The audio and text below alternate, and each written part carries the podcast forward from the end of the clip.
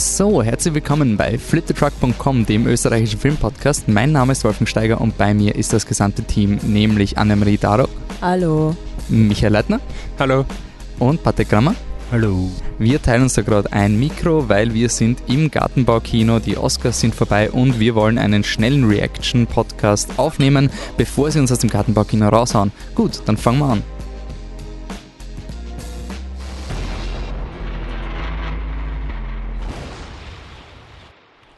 Ja, danke, dass ihr alle da seid. Ich hoffe, euch interessieren die Oscars, deswegen hört ihr wahrscheinlich diesen Podcast.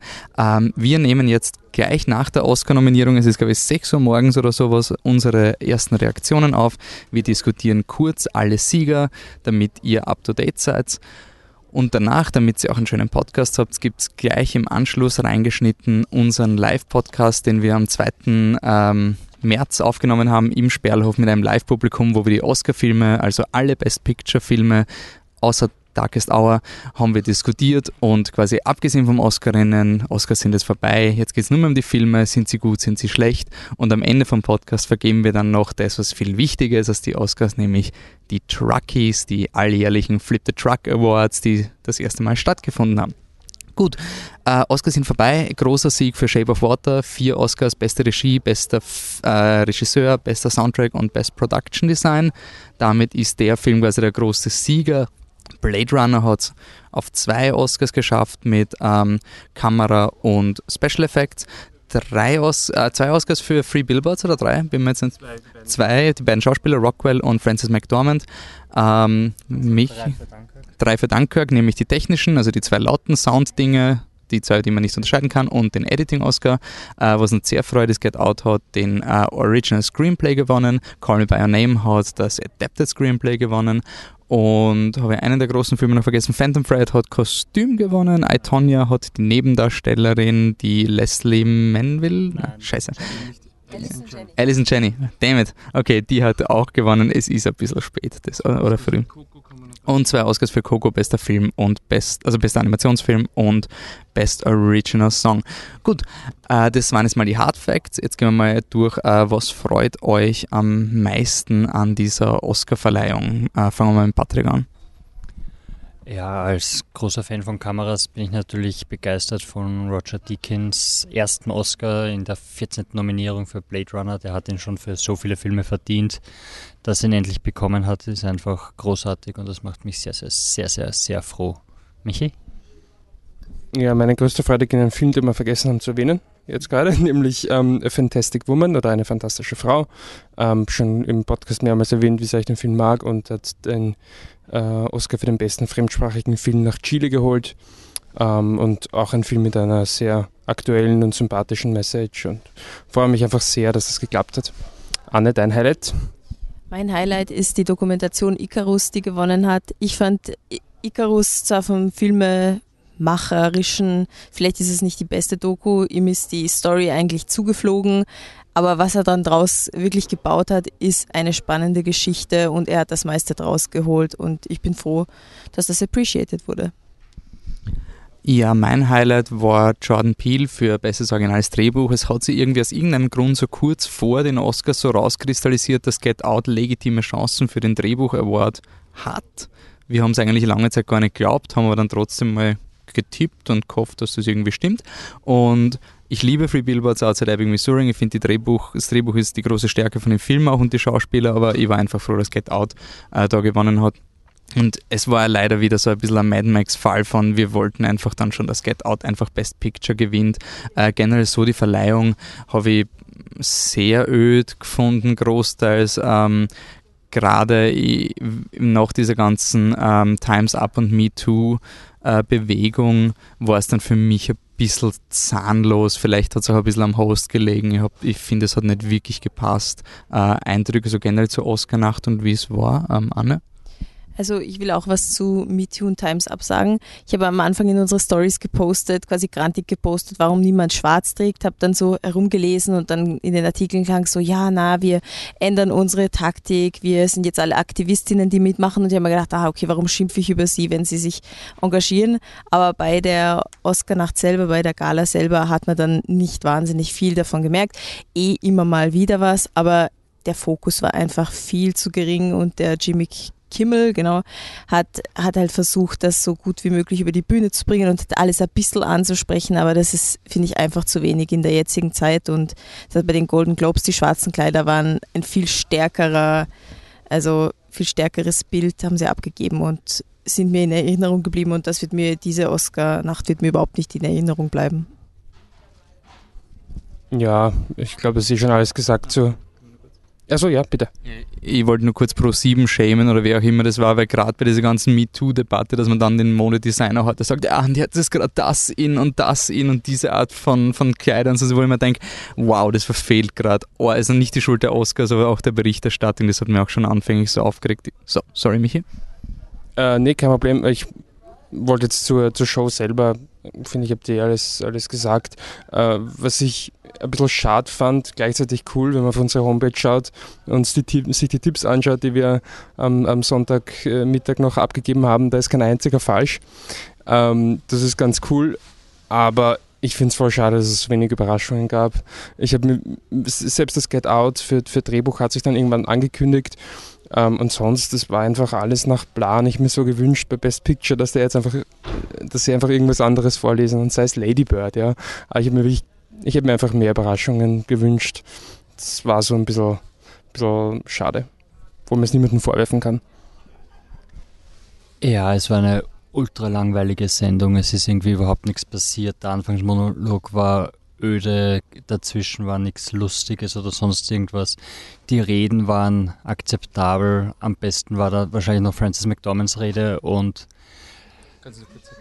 Ähm, Frances McDormand hat sich eben hingestellt und hat halt gemeint, so ja, jetzt stehen alle Frauen auf und sie hat dann ein, ein Konzept ganz kurz angesprochen, was anscheinend, was ich nachgelesen habe, ähm, bedeutet, dass man in den Verträgen beim Filmmachen reinschreiben lassen kann, wie viele Minorities im Film vorkommen sollen und dass das ein guter Weg ist, um eben die Minorities in Filme zu kriegen, was ziemlich cool ist.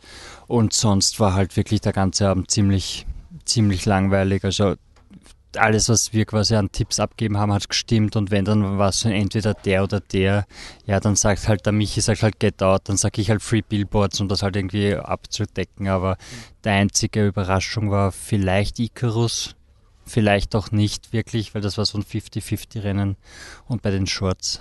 Ja, das wollte ich gerade sagen, die Shorts waren eine Überraschung, aber ja, eine Überraschung, die halt niemanden interessiert, also.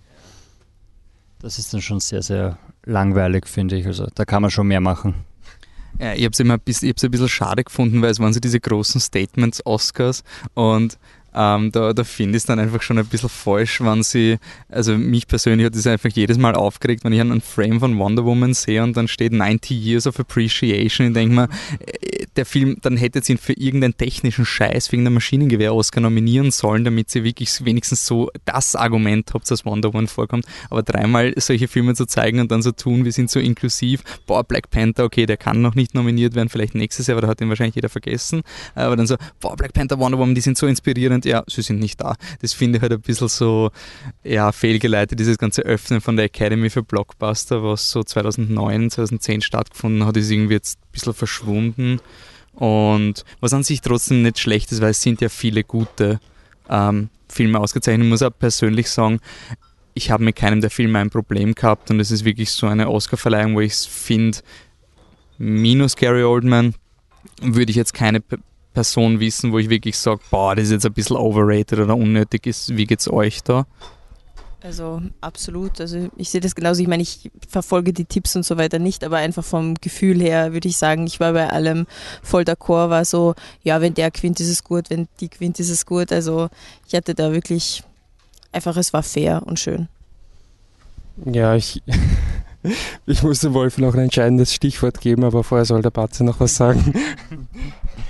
Oh, oh je. Ja, ähm, nein, also ich glaube, es war so, dass wir zwar viele oder die meisten der Filme mögen, aber so, so richtig so wow, also so wie letztes Jahr hinter La La Land oder sowas, also so richtig verliebt haben wir uns vielleicht in keinen Film und dadurch war es dann in den meisten oder fast allen Kategorien eigentlich voll okay, dass der gewonnen hat. Und es hat ja auch nirgends irgendwo wirklich diesen äh, Christoph Waltz Oscar geben. Also es war ja nicht dieses wow, der ist nominiert und irgendein Lulu gewinnt ihn halt, weil er wieder da ist. Das, das hat, war ja nicht da.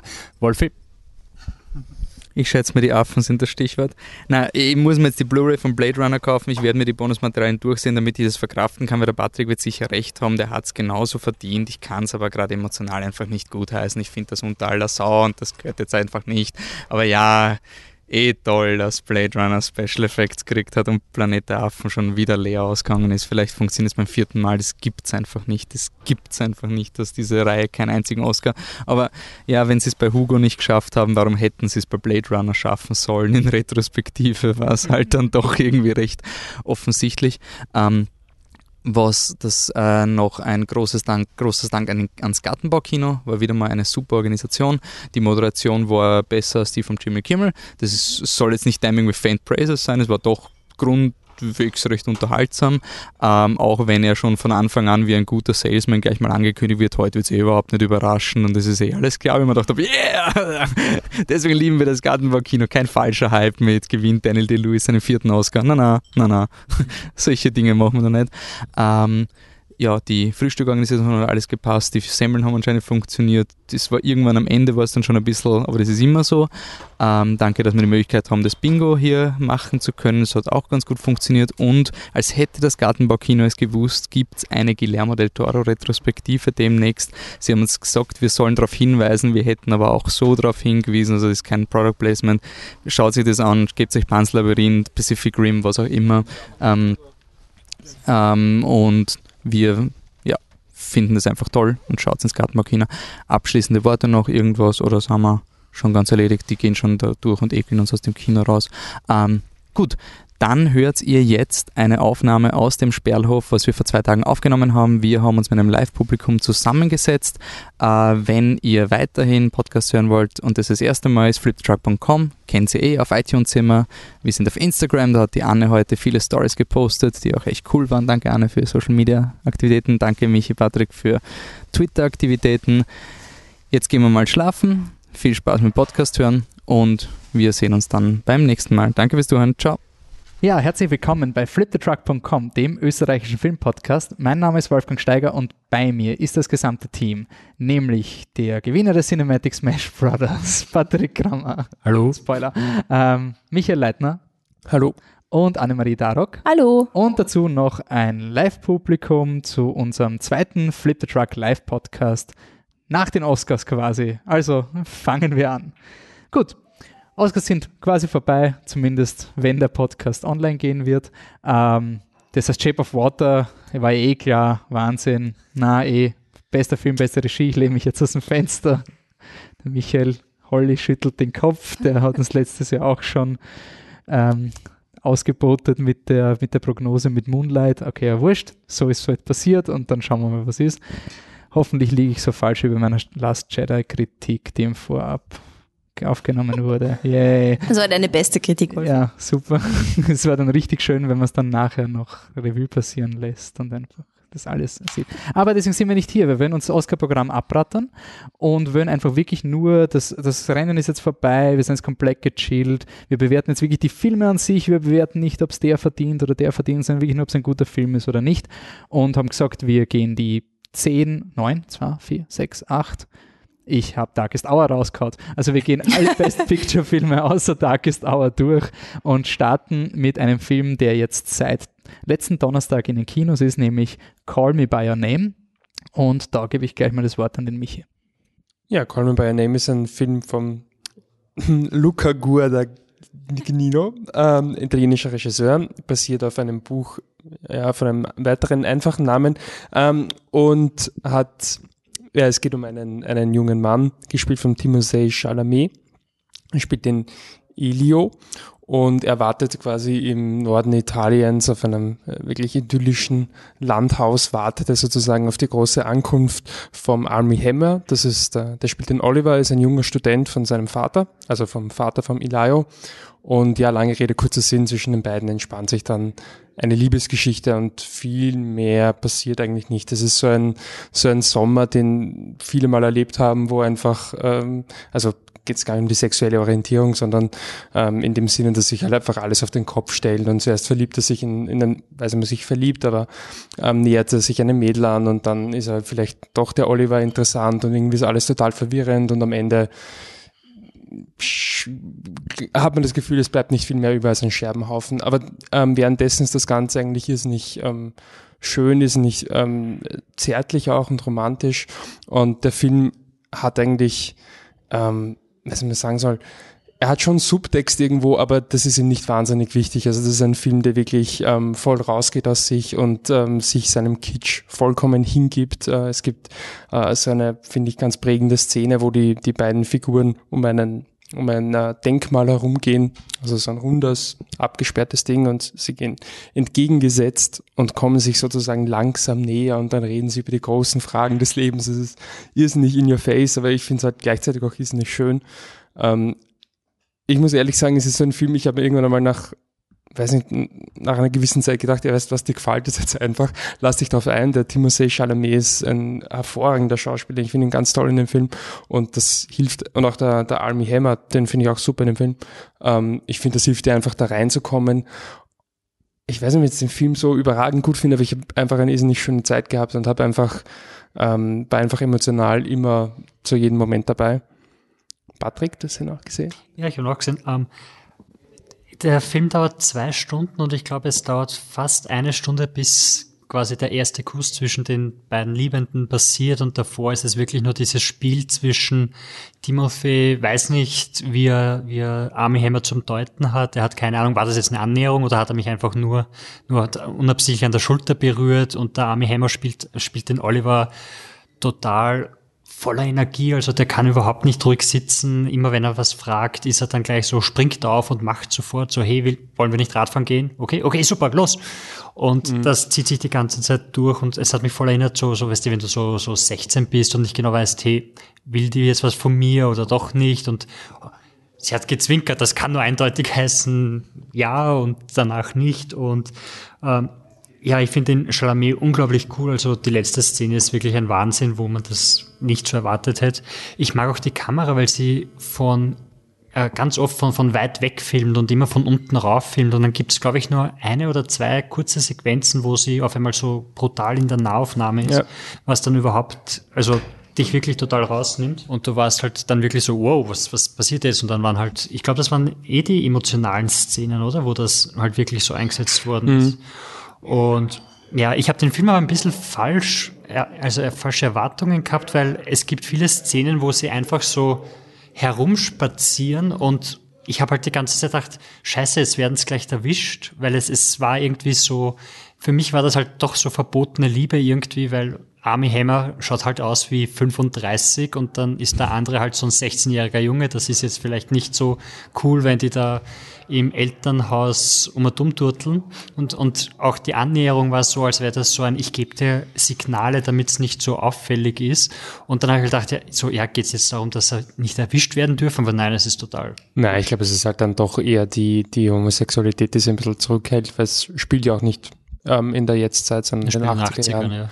Ähm, nee, aber ich fand auch den, was du meinst, den, der, also obwohl ich finde, dass der Timothée Chalamet ist ohne Zweifel der, der Schauspieler des Films, aber der, der Schaut, dass er verloren hat gegen Gary Oldman, das war echt bitter. ja, gut, ist das, ja. Das ist keine Olfi aus der Zukunft. Ähm, naja, aber es war tatsächlich irgendwie der Army Hammer, der mich so in den Film reingezogen hat. Schon die erste Szene ist ja, oder eine der ersten Szenen ist, ähm, wo eben der, der ähm, Elio und ähm, die spätere Freundin von ihm, die Marcia, ähm, die warten quasi am Fenster und äh, warten, bis der Oliver da aus dem Auto aussteigt. Und ich fand das so nicht cool, weil es hat mich erinnert an, an diese Filme, wo, wo die Kinder, die meistens die jugendlichen Burschen schauen im Sommer, ob da irgendwo eine, eine Frau im Bikini sitzt oder vielleicht sich sogar noch das Oberteil aufknöpft. Und für mich war es genau dasselbe, nur irgendwie in einer ganz neuen, ähm, also mit ganz neuen Rollenbildern, so wie halt die beiden Jugendlichen da schauen, was da für ein fescher Mann aus dem Auto steigt. Und ich finde, das funktioniert halt irrsinnig gut beim Army Hammer. Also wie er halt mit der, mit der Sonnenbrille, mit diesem absurden Körper da raussteigt. In diesen 80er Jahren Hosen. Äh, er ist nicht Michael Fassbender, gell? Ich habe es immer bei den kleinen Nein, Bildern geglaubt, das ist Army der Hammer ist aus Social Network, die ja, Zwillinge. Und auch wie er halt quasi dann konterkariert wird mit diesem Bubi-Körper vom, vom Timothy Chalamet ist halt, also es hat einen ähm, ganz, ganz eigenen Reiz. Ähm, dann binden wir mal den Michael ein, also den anderen. Wir haben Michi, ist quasi der Flip the Truck Michi und Michael äh, von therealtherapist.com ist es jetzt, oder? Die richtige Bezeichnung. Ja, also ich habe ihn gestern gesehen, den Film. Ich dachte, über 130 Minuten für eine Liebesgeschichte, schauen wir mal, das klingt ein bisschen zach, weil es doch sehr lang ist. Und das war auch dann so. Ich meine, ich möchte jetzt wiederholen, was ihr gesagt habt. Da kann, dem kann ich, kann ich viel zustimmen. Aber er war irgendwie zu lang, also wenn er kürzer gewesen wäre, weil die Handlung ist jetzt nicht unbedingt der Hauptteil des Films. Es geht mehr um die Beziehung zueinander und die, toll gespielt. Aber ich fand ihn einfach zu lang. Äh, zwei starke Momente zum Schluss, also das Gespräch mit dem Vater und dann die, eben die allerletzte Szene, wo die Credits schon laufen, das war war ganz toll. So ein Film, wo man eigentlich von der Atmosphäre her und so Italien im Sommer in irgendeinem Verlass, also ins alten Haus mit der Familie, wo man gerne mal dabei sein möchte, also ganz nett dort wahrscheinlich.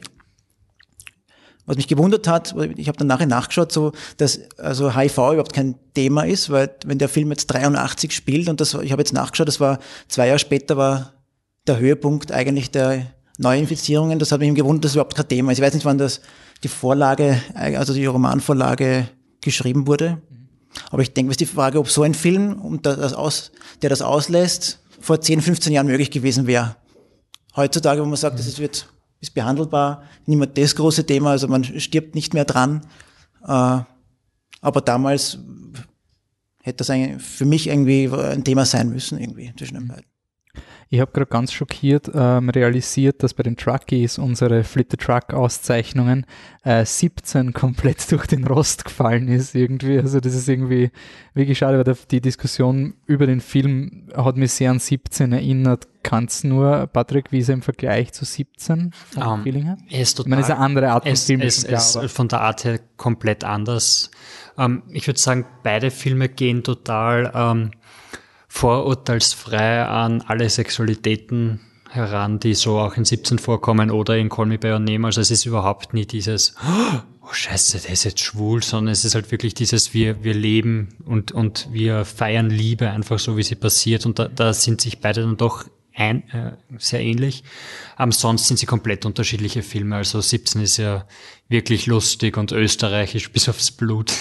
Und Call Me By Your Name ähm, eben nicht. Call Me By Your Name ist vielmehr so dieses, dieses atmosphärisch aufgeladene, wo du halt wirklich, gerade bei dem Wetter draußen jetzt minus 15, 10 Grad, wo du einfach nur in der ärgsten Hitzewelle in Norditalien bist und du einfach nur dort sein willst, weil alles surrt und, und brummt und ich frage mich halt die ganze Zeit, wie dieser Universitätsprofessor sich einfach diese scheiß Villa leisten kann, wo sie nur im Sommer und Weiß man, was für eine Art von Uniprofessor Archäologie-Professor.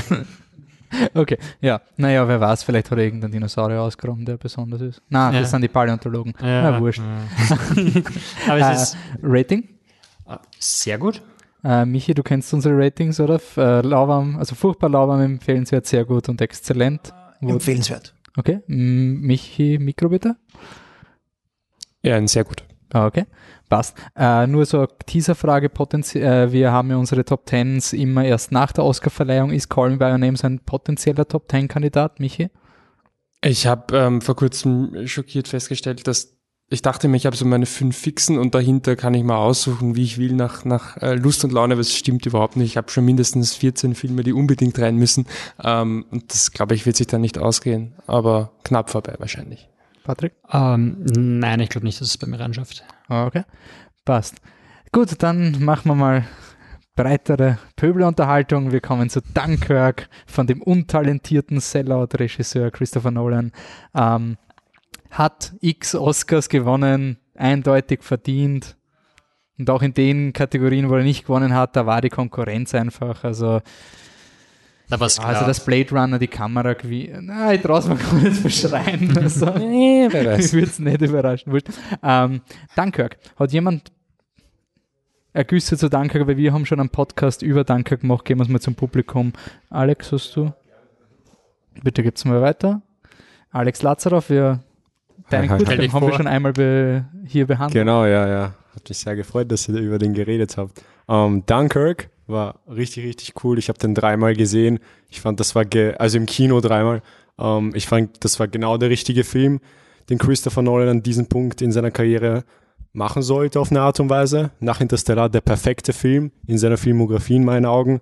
War auf ganzer Strecke etwas ganz, ganz Besonderes, was auf vielen Ebenen halt heutz, also heutzutage noch besonderer wie in dem Kontext, in dem er steht von, von dem ganzen Warum ist er was ja. Besonderes? Es ist ja nur ein Kriegsfilm.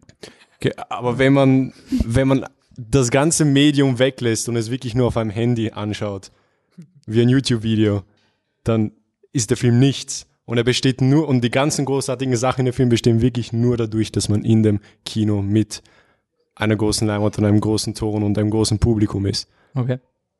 Ähm, du bist einer der Menschen, der auch recht begeistert ist von, von Interstellar, obwohl das Internet Interstellar zu Nolans größte Enttäuschung, Fs, nach Ja. Dark Knight Rises wahrscheinlich erkoren hat. Ähm, wieso ist Dunkirk quasi im Vergleich zu Interstellar, ähm, wie würdest du es im Vergleich sehen, die beiden Filme? weil man thematisch und philosophisch wohl kaum einen größeren und so as mehr aspiring Film machen kann als Interstellar, schätze ich. Der noch größere Fragen gibt es ja kaum, als die, in äh, Interstellar angesprochen werden. Und dass man dann direkt einen Film macht, der in technischer Größe in vielen verschiedenen Bereichen Interstellar noch überholt, aber dann sich vom Inhalt her ein bisschen zurücknimmt und keine, fast keinerlei Fragen aufwirft, sondern wirklich nur die ganzen Sachen, die es in Interstellar gab, technisch vollkommen übertrifft in meinen Augen, aber dann die ganzen Sachen, die auch kritisiert wurden von vielen Leuten und die den Film so großartig gemacht haben, in dem einem Kino, in dem er rausgekommen ist, dass er da eben komplett verschiedene neue Sachen gebracht hat in, in Dunkirk. Vielleicht das war ein, der perfekte Film in seiner Filmografie. Mhm. Ähm, noch jemand Dunkirk äh, liebe oder hate? Irgendjemand, der meint, Dunkirk ist sowieso komplett überbewertet? Oder wurde alles zu Dunkirk schon gesagt? Ist eh super, okay. Naja, Ja. ich finde, man kann nochmal sagen, dass ich mag eigentlich keine Kriegsfilme und ich war deswegen skeptisch vorher. Ähm, habe gesagt, nee, das wird mir sicher nicht gefallen, weil Krieg interessiert mich nicht. Aber ähm, deswegen will ich nochmal empfehlen für Leute, die glauben, dass sie Kriegsfilme nicht mögen, weil ihr werdet, glaube ich, davon überrascht werden, wie toll der ist, obwohl es um den Krieg geht. Es ist interessant, weil wir haben über Dunkirk auch geredet und haben gemeint, wir wissen nicht, weil es ist ja auch sehr viel dieses Brave Soldier, der Film ist zu 99,9% männlich quasi und da waren wir dann quasi nicht sicher, wie das bei dir ankommt, ob das nicht zu macho-mäßig. Nein, ist Über- überhaupt nicht macho, finde ich. Nee, also Okay. viel männlichere Filme gesehen dieses Jahr als das. Also Cool. Ähm, dann kommen wir zu einem kleineren Film, nämlich äh, Paul Thomas Anderson hat den Phantom Thread gemacht, also hat Phantom Thread gemacht, äh, den angeblich letzten Film von Daniel Day-Lewis. Ähm, das ist diese Art von Film. Daniel Day-Lewis kündigt an, ich mache einen Film über einen Modedesigner. Bass, Daniel Day-Lewis wird mal vorgemerkt für besten Schauspieler, weil es hat schon einen Grund, warum er so viele Auszeichnungen bekommen hat. Ähm, ich übernehme mal Phantom Thread, die Einführung. Ich habe leider die ganzen Daten nicht, soll aber gleich mal vorab vom Nenad, der leider nicht hier ist, ein Riesenlob an Phantom Thread ausschicken. Ich kann das nicht in Worte fassen. Der Nenad, Bildnachwirkung, gibt es einen eigenen Podcast, könnt da hingehen. Gleich mal eine Einschaltung im eigenen Interesse. Habt ihr schon mal einen Podcatcher verwendet? Ein Podcatcher ist eine urgeile Software, wo ihr auf eurem Handy einfach hingeht. Da habt ihr bei flittertruck.com, der österreichische Filmpodcast, könnt ihr einfach runterscrollen bei unserem Podcast. Da gibt's Abonnieren, klickt ihr drauf, dann kommt ein, oh, willst du dieses Programm installieren? Dann habt ihr Angst und denkt ihr, ah, scheiße, das ist irgendein blöder Virus. Nein, das ist einfach eine ganz normale Software von echten, gescheiten Programmierern, also nix pfuschig, richtig super cool. Und da könnt ihr dann alle Podcasts in einer Playlist anordnen und könnt am Handy, am Weg zur U-Bahn, beim Bügeln, während dem Schauen von Avatar Podcasts hören. Es ist wirklich, wirklich, es verändert euer Leben. Ähm, also ihr habt dann die schönen Bilder von Avatar und einen gescheiten Content von anderen Podcasts. Und da könnt ihr zum Beispiel den Nenad hören, wie er, ich glaube, in seinem neuesten, im 14. Bildnachwirkungspodcast über Paul Thomas Anderson und Phantom Thread abgeht. Ähm, warum sage ich das so? Ich finde ihn super. Das war's. also es ist wirklich so ein, ich, ich finde diesen Film objektiv super. Ich weiß, dass alles an diesem Film super ist. Ende. ich, ich werde diesen Film wahrscheinlich, also worum geht's? Daniel DeLewis spielt einen äh, Modedesigner und ich, scheiße, ich habe die ganzen Namen nicht, kann mir bitte irgendjemand aushelfen? Woodcock. Patrick, und bitte, die warum Frau, bitte mit? mir, ich, ich verreck da gerade. Was? Ähm, ich weiß nicht mehr, er heißt Woodcock und keiner lacht. Die Schauspieler, Also, ja. ich, Was Daniel DeLewis ist Woodcock. Ähm, sie ist die Krebs. Vicky Krebs? Ja, wir machen Okay, das? Crowdfunding-mäßig. Wer weiß noch was? Ich weiß, es gab keinen Kameramann, sondern es wurde im Kollektiv gefilmt, also vor allem von Paul Thomas Anderson, was lustig ist, weil er für Kamera nominiert ist. Ah. Ähm, und die eine andere Frau, die nominiert ist für einen Oscar. Irgendjemand auf, Ja. auf eurer Liste steht bei Phantom Thread Nebendarstellerin. Schaut's mal kurz. Ähm, tipp, tipp, tipp, helft's uns mal. Hm? Leslie Manville, die spielt quasi die Managerin von Daniel Day-Lewis. und Seine was sie- Schwester. Seine Schwester. Aber sie ist, Sie ist, also für den Film kümmert, sie ist Funktion die, die mit Managerin. seinen Freundinnen Schluss macht. Ähm, der Film ist an sich, das ist, glaube ich, die große Stärke vom Film.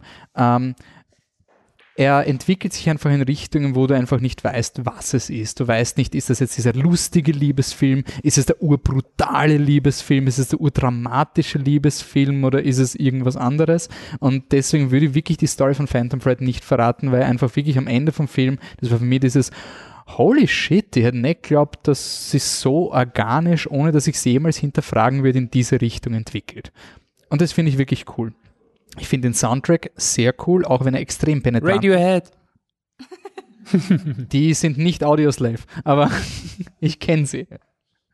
Ähm, ich finde, das war einer dieser Filme, der Soundtrack sehr cool verwendet, weil es eine Szene gibt, wo das Soundtrack verwendet wird, um zu zeigen, dass zwei Welten inkompatibel sind. Also wo wirklich der Soundtrack gegen die Geräuschkulisse des Filmes kämpft. Das war richtig cool. Also normalerweise ist der Soundtrack immer so dieses im Hintergrund und wenn er auffällt, ist entweder ist er cool oder es nervt. Und da war es wirklich so, dass der Soundtrack für mich ein Charakter war, der mir wirklich gezeigt hat, an dieser Situation passt gerade etwas nicht. Und genau weil der Soundtrack gerade erdrückt wird von den Umgebungsgeräuschen. Das war für mich wahrscheinlich die beste Szene des Films. Die war wirklich so sehr, sehr geil. Ähm, ansonsten, objektiv gesehen, ist der Film ein sehr gut. Ich habe nichts an ihm auszusetzen, aber er, er, hält, er hat mich komplett kalt gelassen. Ähm, Patrick? Ich finde, dass das ein Problem bei PTA ist, also bei Paul Thomas Anderson. Die meisten seiner Filme lassen mich emotional absolut kalt, sind aber intellektuell halt. Nur kurzes Beispiel, drei Namen, also drei Filme nennen, damit man weiß, welche Richtung. Der Will Be Blood. Nur was kurz drei Der Master. Der Master. der. Master auf jeden Fall. Und der Will Be Inherent Vice. Inherent Vice. Okay, nur damit man weiß, Ja. welche Art von Regie der macht. Ähm, ich finde, der Film hat unglaublich viel Humor gehabt, aber der hat den sehr gut versteckt. Also es war nie ein Laugh Out Loud Funny äh, Segment oder sonst irgendwas, aber es waren einfach Dinge wie, wie er ist im Badezimmer und sie kocht für ihn und nachdem er sein Bad genommen hat, kommt er nochmal runter und über, über dem Pyjama hat er dann einfach noch ein Jackett und ein Sakko an, weil er ist Modedesigner und er zieht sich schön an, selbst wenn er aus dem Bad kommt. Ähm, du hast unglaublich hässliche Kleider, also er ist der Modedesigner und macht unglaublich schiere Kleider, was ich ursuper finde, weil es wird im Film aufgeworfen, dass er mit dem Schick nicht mehr zurechtkommt. Es gibt eine Szene, wo seine Muse quasi sagt, ja, das gefällt mir nicht. Und er sagt, ja, das liegt daran, dass du keinen Stil hast. Und das Kleid, in dem sie steckt, schaut fast so aus wie die Tapete von seiner Küche. Es ist wirklich so lauter, lauter Elemente, die sich eigentlich schlagen, aber sehr unterhaltsam sind. Ähm, es, über den ganzen Film ist so, so, ein- so ein Schimmer irgendwie, so, so eine leichte Unschärfe, was das alles so, so fast ein bisschen äh, märchenhaft macht, was sich dann mit der Story an sich total lustig schlagt, weil ich finde, das ist so ein zynischer Film. Also der Film ist, ich würde ihn vergleichen mit, mit äh, Nightcrawler oder Gone, Gone Girl vom Ende her. Also das ist so zynisch, wie ein Film enden kann. Aber plausibler als Nightcrawler und Gone Girl.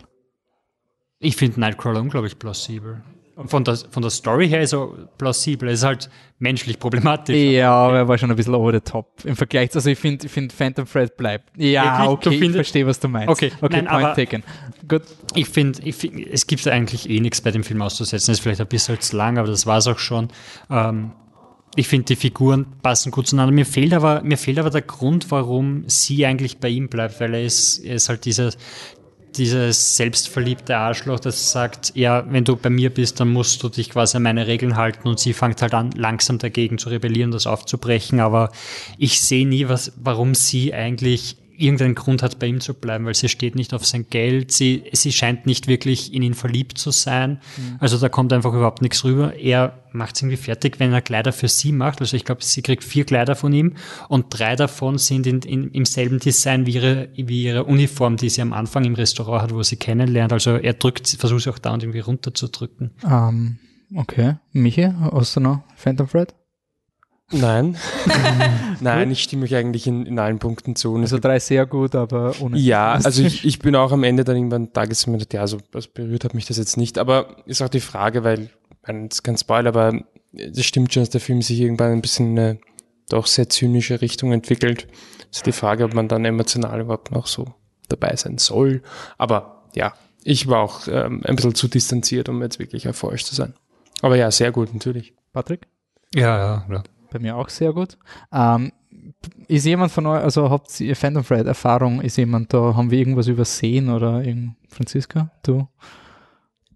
Mir ging es sehr ähnlich, was ich mich die ganze gefragt habe, ob da so ein bisschen ähm, so ein bisschen eine homoerotische Beziehung zwischen der Schwester und der, und der Dings war halt, also da, der Hauptdarstellerin so, ja. also von der Schwester ausgehend, da habe ich mir die ganze Zeit gedacht, ja, kommt da noch was oder nicht oder so, aber das war dann auch sehr, also ja, das ist auch im Nichts verlaufen dann und eh, also auch, finde auch ein guter Film, der mich aber sehr, ich bin war halbwegs unterhalten und es waren nette Bilder. Ich fand die Kleider lustig. Also natürlich sind sie objektiv gesehen nicht schön, aber ich, ich habe sie irgendwie lustig gefunden.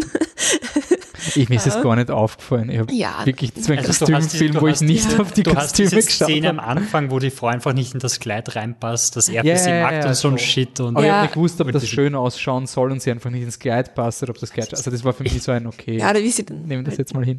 Also diese ganze Dramatik und die Kleider und so. Aber es war eher, hat alles passt irgendwie, aber es war jetzt auch nicht so, dass ich sage, ey, Film des Jahres oder sowas. Ja. ja, Wolfi, du weißt ja, ich und Kleider, das ist Ah ja, immer, epische Cinderella-Diskussion, ja stimmt, fünf Minuten. Ähm, Patrick, also der andere Patrick, wir haben jetzt zwei Patricks hier, nur damit wir, okay, nicht gesehen, noch jemand, der Michael, äh, Michael Holly aus Okay, hat auch nichts hinzuzufügen. Gut, dann beziehen wir die Franzi mal ein bisschen ein und shaken das Programm ab. Franzi war bei uns ja schon beim Star Trek Podcast. Ähm, Franzi, wir müssen auf jeden Fall noch den zweiten Podcast zu ähm, Star Trek Discovery aufnehmen irgendwann. Unbedingt, halt unbedingt, weil seit dem letzten Mal hat sich einiges getan bei Star Trek Discovery, meine Fresse. Der kommt wahrscheinlich vor dem Jigsaw-Podcast raus. irgendwann mal. Ja, den Jigsaw-Podcast habe ich schon bei der Comic-Con versprochen. Ähm, jetzt sind wir bei The Post. Steven Spielberg kommt zurück. Äh, Steven Spielberg, komplett untalentierter Regisseur, hat nichts Gescheites gemacht außer Jurassic Park, Jaws und 10.000 andere Filme, aber sonst hat er nichts gemacht. Ähm, Michi, Michael Leitner, ich muss unterscheiden zwischen den zwei Michis heute. Was hat denn der overrated Regisseur von Jurassic Park gemacht? Um, ähm, ich weiß gar nicht, ob Jurassic Park overrated ist, weil ich ja, hast nicht gesehen. um, wow. Unglaublich. Um, ähm, ja, The Post ist uh, sein neuer Film und es geht um die Washington Post beziehungsweise wie es auf Deutsch heißt, um deren Verlegerin und die wird gespielt von der Mary Streep, ähm, die heißt Kay Graham und der Tom Hanks spielt den Ben Bradley, das ist quasi der Chefredakteur von der Zeitung. Ja, und zwischen den beiden bricht so ein mehr oder weniger Kampf aus. Worum geht's? Äh, es spielen Zeiten des Vietnamkriegs. Ich mache es jetzt einfach nur ganz kurz. Die Politiker lügen. Es gibt Papiere, die das belegen. Äh, die Redaktion bekommt in die Hand, möchte sie aufgearbeitet veröffentlichen. Und für die Kay, also die Mary Streep-Figur, ist das ein bisschen eine haarige Geschichte. Ähm, einerseits, weil sie glaubt, dass sie damit ähm, überhaupt das ganze, die ganze ähm, Zeitung gefährden würde. Und zum anderen, weil sie eine freundschaftliche Beziehung zum, zu einem äh, hochrangigen Politiker hat. So ganz ähm, einfach ausgedrückt. Ähm, und ja, ich finde den Film ähm, ziemlich cool. Ich finde, dass er sehr cool erzählt ist. Ähm, und ja, ich weiß, das sehen jetzt nicht alle so, aber ich finde ihn cool. Ähm, mir hat's äh, gut gefallen, er ist, ich finde, sehr elegant erzählt und ähm, was mir halt eigentlich, was mich irrsinnig gewonnen hat bei dem Film, war, dass er sehr viele Themen ähm, irrsinnig schön ähm, ein, einarbeitet. Also es gibt zum Beispiel einen Konflikt, der sich eigentlich genau um das dreht, ja, dass eben die, die Kay so persönlich involviert ist und er wird über ein Foto erklärt. Also man sieht quasi einfach nur den Tom Hanks, wie er sich ein Foto anschaut und er sieht halt den, den Kennedy und, ähm, und seine Frau und einfach durch den ganzen Kontext checkst du plötzlich, und sie reden einfach nur ganz äh, Larifari über das Foto mit seiner Frau. Und ähm, plötzlich checkst du halt den ganzen Konflikt, den das halt mit sich bringt, wenn du über Leute etwas veröffentlichen musst, die du eigentlich magst und die da, damit belastest. Ähm, und der Film hat mehrere solche Szenen. Es gibt auch eine Szene, die ich, meine absolute Lieblingsszene vom ganzen Film, ist unfassbar banal. Äh, da bringt die Frau vom, vom ähm, Tom Hanks, die Sarah Paulson, bringt einer einfach den Journalisten Kaffee. Klingt unfassbar banal, aber ich fand es ähm, war bei einem Moment, einfach irrsinnig schön war, ähm, weil weil es einfach diese Rolle so aufgewertet hat und das ist gleichzeitig, ich meine, wir wissen, in welcher Zeit er spielt und ähm, er hat ja eh eine, eine starke Frau sozusagen als Hauptfigur, die Karriere macht, bla bla. Ähm, und da kann aber quasi, ist er quasi hergegangen und gesagt, okay, aber auch Frauen, die sich gegen diesen Weg entschieden haben oder einfach Personen, die sich gegen diesen Weg entschieden haben, ähm, haben etwas beigetragen und hat einfach in einem alltäglichen Ding einfach etwas sehr Schönes gefunden. Ähm, das Einzige, was mich halt stört am Film, er macht viele dieser Dinge, ähm, bringt eben immer wieder interessante Punkte rein und dann gibt's halt dann Momente, wo die Mary Streep marschiert und äh, sie ist dann quasi die Heldin und alle Frauen blicken zu ihr auf. So, ja, danke, ich habe es eigentlich vorher auch verstanden. Oder auch der Konflikt mit dem Foto, der eingeführt wird, wird im nächsten, äh, gibt dann einen Cut und dann gibt's halt einfach einen Dialog der dir das erklärt. Ähm, und das finde ich halt manchmal ein bisschen zu plump und das hat mich gestört. Ähm, aber es hat für mich den, den Gesamteindruck jetzt nicht so geschmälert. Ähm, weil, wie gesagt, ich fand es einfach, ich finde, dass der Film einfach so viel schöne Subtöne hat ähm, und irrsinnig elegant erzählt ist. Und ich finde, einen Spielberg-Film zu schauen macht einfach immer Spaß. Weil das äh, auch Hook. Ja, bestimmt, habe ich auch nicht gesehen. Ähm, und auch Jurassic Park ist bestimmt super. Und auch ähm, World bestimmt. Ähm, ja, und ähm, weil er einfach ein irrsinnig guter Erzähler ist und natürlich die Schauspieler auch gut sind. Ähm, ja, mir da ist nicht getaugt. Ich finde auch, dass der Konflikt von der Kay einigermaßen gut rüberkommt, vor allem, ähm, weil es ins Spoiler-Territorium geht, glaube aber nicht, weiß jeder, wie es ausgeht. Äh, aber sie muss quasi, es läuft auf diese Entscheidung hin, sage ich ja, sage ich nein, durch den Daumen rauf oder runter lasse ich das veröffentlichen oder nicht? Und sie muss diese Entscheidung zweimal treffen. Und ich finde, das hat irgendwie dem Ganzen mal so einen Stift gegeben. Also sie muss jetzt noch einmal irgendwie den Mut haben und das durchdrücken. Ähm, ja, mir hat der wirklich, es ist nicht mein Lieblingsfilm vom heutigen Oscar-Rennen, aber ähm, ich war wirklich positiv überrascht, weil ich dachte, dass er halt äh, Streep, Hanks. Genau, dass er halt eher das ist. Ähm, und das fand ich halt nicht. Ähm, obwohl er, wie gesagt, diese Momente hat und die schmälern es für mich auch ein wenig. Trotzdem, mir da, mir da echt gut gefallen. Was war das Rating? Sehr gut. Okay. Äh, so, jetzt muss ich aufpassen, wir haben heute ungefähr drei Franzi. Doppelnamen. Franzi, es gibt die Franzi, die hat den Star Trek Podcast gemacht und die Franziska hat den Star Wars Podcast mitgemacht. Das ist überhaupt nicht verwirrend. Cool. Ich also, war aber auch bei der Comic-Con. Aber das war dabei. offiziell der Star, äh, genau, Star Wars haben wir auch schon geredet im Star Trek. Ja, stimmt. Oh Gott, keiner kennt sich mehr aus. Franzi, Hi. du kommst direkt aus der Post quasi zu Genau. Uns. Ähm, ich habe ihn gerade gesehen ähm, und ich fand ihn ähm, wirklich nicht gut, also wirklich nicht gut. Ähm, aus vielen Gründen, die du schon genannt hast, die sich für mich aber viel stärker ausgewirkt haben. Also erstmal vielleicht dazu sagen, dass ich ihn thematisch extrem interessant und vor allem in einer Zeit, in der die Presse immer weiter eingeschränkt werden soll und immer stärker ähm, hinterfragt wird ähm, und die Pressearbeit, die klassische Pressearbeit und der investigative Journalismus ganz in vielen Ländern irgendwie ähm, auf einer Kippe stehen, ist dieser Film äh, für das, was er sagen will, extrem relevant und wichtig. So, ähm, da hört sich aber dann auch bei mir schon das Lob auf, weil ähm, fangen wir mal bei den Sachen an, wie die Geschichte erzählt wird genau diese Szenen, dass es wird ein Bild gezeigt oder es wird die Kamera hängt auf ähm, einer von fünf Millionen Headlines, die in diesem Film zu sehen sind. Ähm, und danach dürfen die Leute nicht selber denken, sondern danach hält eine der Figuren einen Monolog oder erklärt einer anderen Figur, was wir gerade gesehen haben. Und das brauche ich einfach nicht. Also das kann man ab und zu mal machen, aber das ging, ich, ich saß im Kino, Haare raufen, nach einem Monolog nach dem nächsten, wo ich mir gedacht habe, warum erklärt ihr mir das jetzt? Der Film könnte um eine halbe Stunde kürzer sein, wenn ihr mir nicht alles, was ich eh schon gesehen habe, nochmal erklären würdet. Ähm, sowas nervt mich, dann fand ich die ähm, Frauendarstellung äh, mitunter katastrophal. Ähm, bei der Meryl Streep sehe ich noch ein, die Entwicklung von, ähm, ich sag nichts in einem Meeting und Männer sprechen für mich, obwohl ich eigentlich super schlau bin und alles schon aufgeschrieben habe, zu, ich habe eine Meinung und ich spreche die auch aus. So, da bin ich noch d'accord, obwohl die ähm, das für mich schauspielerisch völlig emotionslos passiert. Also sie ist für mich am Anfang fast dieselbe Person, wie sie am Schluss ist. Da ist für mich die, die Kurve sehr gering ähm, in der Veränderung. Gleichzeitig sollte für mich ein Film, der natürlich auch sich der filmischen Mittel bedient, das reflektieren in den Frauen, die sonst noch wenn man sie schon mit der Lupe suchen muss, aber zumindest einmal anwesend sind.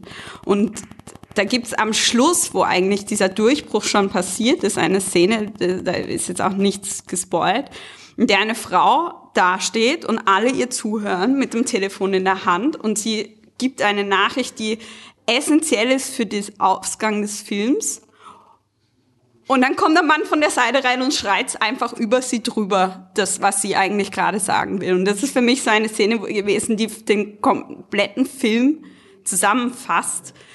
Alle Frauen halten da mal die Fresse und alle Männer regeln den Rest. Und da bin ich einfach raus. Ne? Also wenn sowas passiert, einfach nein.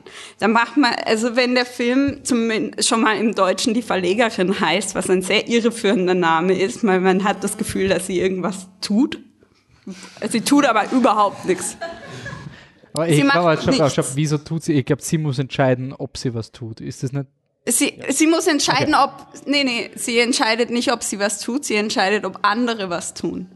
Nee, sie entscheidet, ob es veröffentlicht wird oder nicht. Genau, aber okay. sie hat die wichtigste Entscheidung nicht, des Films. Sie hat, ja, aber also sie ist verantwortlich dafür, ja. dass Informationen, die jemand genau. anderes Sie macht nicht hat, die Arbeit, aber sie, sie macht die finale Entscheidung. Genau, aber es wird so getan, als wäre das alles ihr Verdienst. Und das ist es einfach Findest nicht. du das auch, Michi, dass das so ist? Naja, ich meine, ich denke schon, dass es im Film vor allem dann darum geht, um ihre Entscheidung halt irgendwie in den Himmel zu loben. Ist aber irgendwo auch gerecht, weil ich meine, was, was war sonst? Ich meine, ja, der, der ähm, Reporter, der das quasi überhaupt erst einmal möglich macht, der jetzt gar nicht so ein wesentlicher Teil des Films ist, ist ein Kriegsreporter und der sammelt diese Daten. Der wird aber auch gefeiert. Die anderen wollen im Endeffekt, ja, sicherlich machen sie irgendwie wichtige Arbeit, aber der, der, dem Tom Hanks geht es in erster Linie darum, dass er das Gefühl hat, okay, wir können endlich mal wieder Relevanz haben mit dieser Zeitung. Das ist ja nicht die moralische Heldentat. Also dass jetzt, ähm, dass man das jetzt so darstellt, als ob die, die Heldentat dieses Films halt die Mary Streep vollbringt, ist ja aus meiner Sicht korrekt, das stimmt ja. Es ist eine vergleichsweise geringe Tat, ja, also ich weiß schon, die, die hackeln sich da den, die ganze Nacht reißen sie sich den Arsch auf, um das noch irgendwie äh, aufzubereiten. Das ist natürlich mehr Arbeit, aber die Gro das ist aber eigentlich für sie eine Selbstverständlichkeit und die freuen sich drauf. Und sie hat eigentlich den schwarzen Peter, dass sie die Entscheidung treffen muss. Also ich finde es schon gerechtfertigt, dass man sie quasi als die Heldin inszeniert. Ähm, schalten wir mal den Michael ein, Holly, du hast den auch gesehen, oder? Den Film? Das mal die. Wir versuchen nur Cola-Gläser zu retten. Wo stehst du bei dieser Diskussion gerade? Also bist du komplett ja, mir das sehr gut Film? gefallen. Mir das sehr gut gefallen, auf jeden Fall. Ich war sehr begeistert von dem Film. Bist du tendenziell anfällig für Spielberg-Filme? Also so oder? Ich habe nicht immer nachvollziehen können, warum er in den letzten Jahren den und den Film gemacht hat. Also gerade in den letzten Jahren, mhm. sage ich mal, habe ich mir gedacht, na gut, einer, der alles machen kann und eigentlich durchgeplant ist bis zu seinem Ende, vermute ich mal, was Projekte angeht, warum macht er gerade diesen, diesen Film? bei dem Film ist es klar, ich meine, hat, ich habe gelesen, äh, andere Projekte wirklich auf Eis gelegt, mittendrin hat er abgebrochen, den Film, der jetzt im Mai dann kommt. Ready Player One? Genau, da war er schon dran, aber dann hat er dann in der Mittagspause hat er dann die Post-Production irgendwie gemacht, habe ich gelesen, also nebenbei. Äh, der war ihm einfach wahnsinnig wichtig. Ich glaube, es wurde, habe ich gelesen, noch nie ein Film so schnell umgesetzt wie der in Hollywood, innerhalb von wenigen Monaten. Der hat das Drehbuch bekommen vor einem Jahr und hat zwei Monate später zum Drehen angefangen, ein, Mon ein starkes Monat. Also der war ihm sehr wichtig, der Film, und ich finde auch, dass das der Film ist von all den Best Picture-Nominierungen, der am relevantesten ist in diesem Jahr. Also ich habe jetzt nur von der Zusammenfassung, bevor das Oscar-Rennen los war, bevor es ist ja schon längst vorbei, das Oscar-Rennen, aber ich war wirklich überzeugt, ohne den Film gesehen zu haben, ohne dass ein Trailer existiert hat, dass der Film Best Picture gewinnt. So alleine von der Thematik, so du hast weibliche Hauptdarstellerin, du hast Pressefreiheit, du hast republikanischen Präsidenten, der da irgendwie möglicherweise abgesäbelt werden kann durch die Macht der Presse oder sonst irgendwas. ein bisschen so ein Schulterklopfen für die, fürs Oscar-Publikum quasi. Ich bin eigentlich überrascht, dass er dann nicht so den Hype gehabt hat, den er eigentlich von den Grundvoraussetzungen haben hätte sollen. Also, also Ähm, Franzi, mach du mal. Ja, also ähm, da vielleicht noch ein paar Sachen. Ähm, ich fand ähm, das Beste, was mir am besten gefallen hat, waren, dass zwischendurch immer Tonausschnitte von Nixon kamen. Und das hat dem ganzen Film einen extrem unheimlichen Charakter gegeben, weil er plötzlich in eine Realität abgeschifft ist, die dem Film gegenübergestellt wird, also dem Teil fiktionalen Film werden tatsächliche Aufnahmen und das aber immer ähm, gefilmt sozusagen durchs Fenster des Weißen Hauses so rein. Ähm, hinten mit Vorhängen siehst du einen kleinen Nixon am Telefon und hörst diese Stimme dazu. Das war sehr unheimlich, sehr bedrückend und sehr, ähm, das war wirklich, wirklich gut gemacht.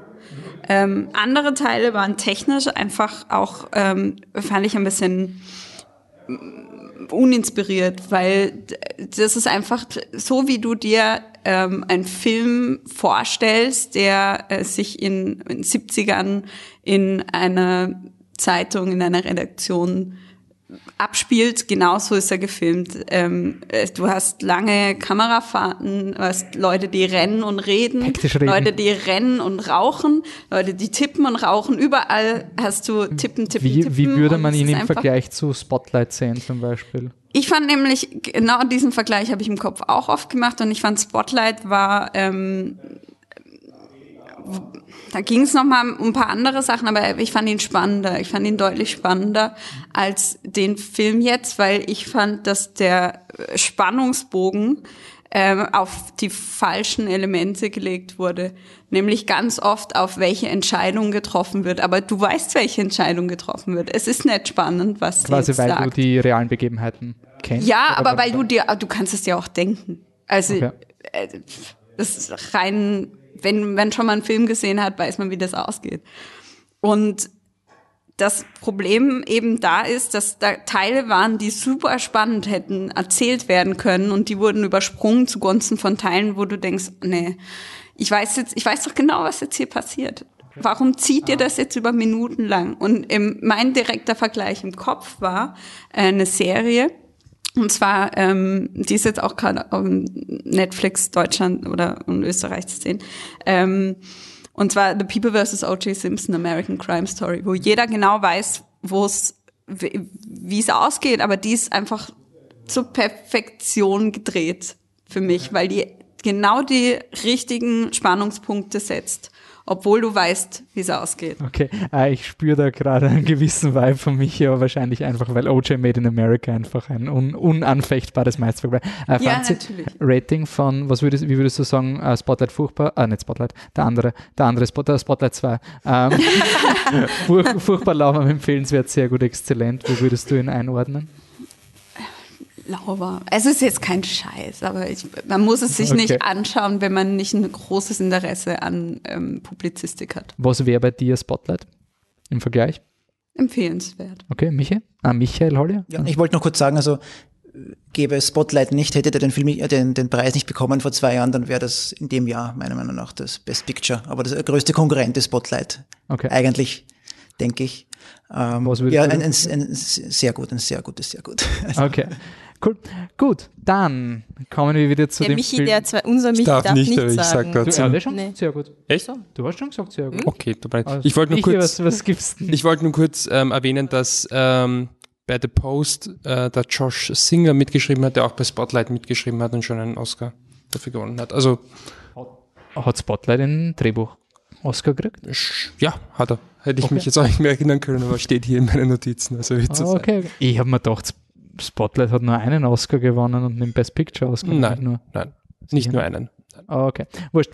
Ähm, der Post hat nichts gewonnen bei den Oscars. ähm, ein Film, der Schrödingers Katze mäßig vielleicht was gewonnen hat, ist Get Out. Ähm, der ist schon viel zu lange draußen eigentlich. Insofern ein Testament, dass der überhaupt das bis ins Oscar-Rennen geschafft hat und war am Anfang ein bisschen so ein Wunschtraum, dass der überhaupt ein Oscar-Kandidat wird. Und dann haben wir so gesagt, na, sei nicht lächerlich, schafft's nie. Insofern einfach, bin einfach nur glücklich, dass der Film drin ist. Ähm, mittlerweile habe ich mir auch gemerkt, dass ich ihn permanent vergesse. Ähm, ja, ich glaube, hier am Tisch haben ihn fast alle gesehen, oder? Get Out hat ihn jemand nicht gesehen? Na, alle haben ihn gesehen. Okay, findet ihn jemand overrated, überbewertet irgendwie? So, so toll war er auch nicht? Okay. Nein, alle schauen betrüppelt rein. Okay, na, was, was ich irgendwie cool finde, ich habe ihn leider kein zweites Mal gesehen und ich muss ihn mir wirklich jetzt mal ein zweites Mal anschauen, weil es war ein Film, der erwischt dich irgendwie am falschen Fuß. Du weißt, der ist gut, gehst schon mal mit einer gewissen Erwartungshaltung rein und ich habe diese Abrechnung vielleicht ist Post deswegen ein bisschen äh, weggerutscht, weil Get Out halt wirklich so am Puls der Zeit war mit diesem unabsichtlichen Rassismus, mit diesem äh, der unter Anführungszeichen offenen Gesellschaft ein bisschen den Spiegel vorhalten und auf wirkliche Probleme hinweisen und ja, also dann gleichzeitig eine Horrorkomödie draus zu machen mit einem Ende, wie es auf Slash Film Festival passt, finde ich schon sehr beeindruckend, dass der Film das so weit geschafft hat. Ähm, hat jemand ganz starke Emotionen zu Get Out? Irgendjemand? Alex, hast du?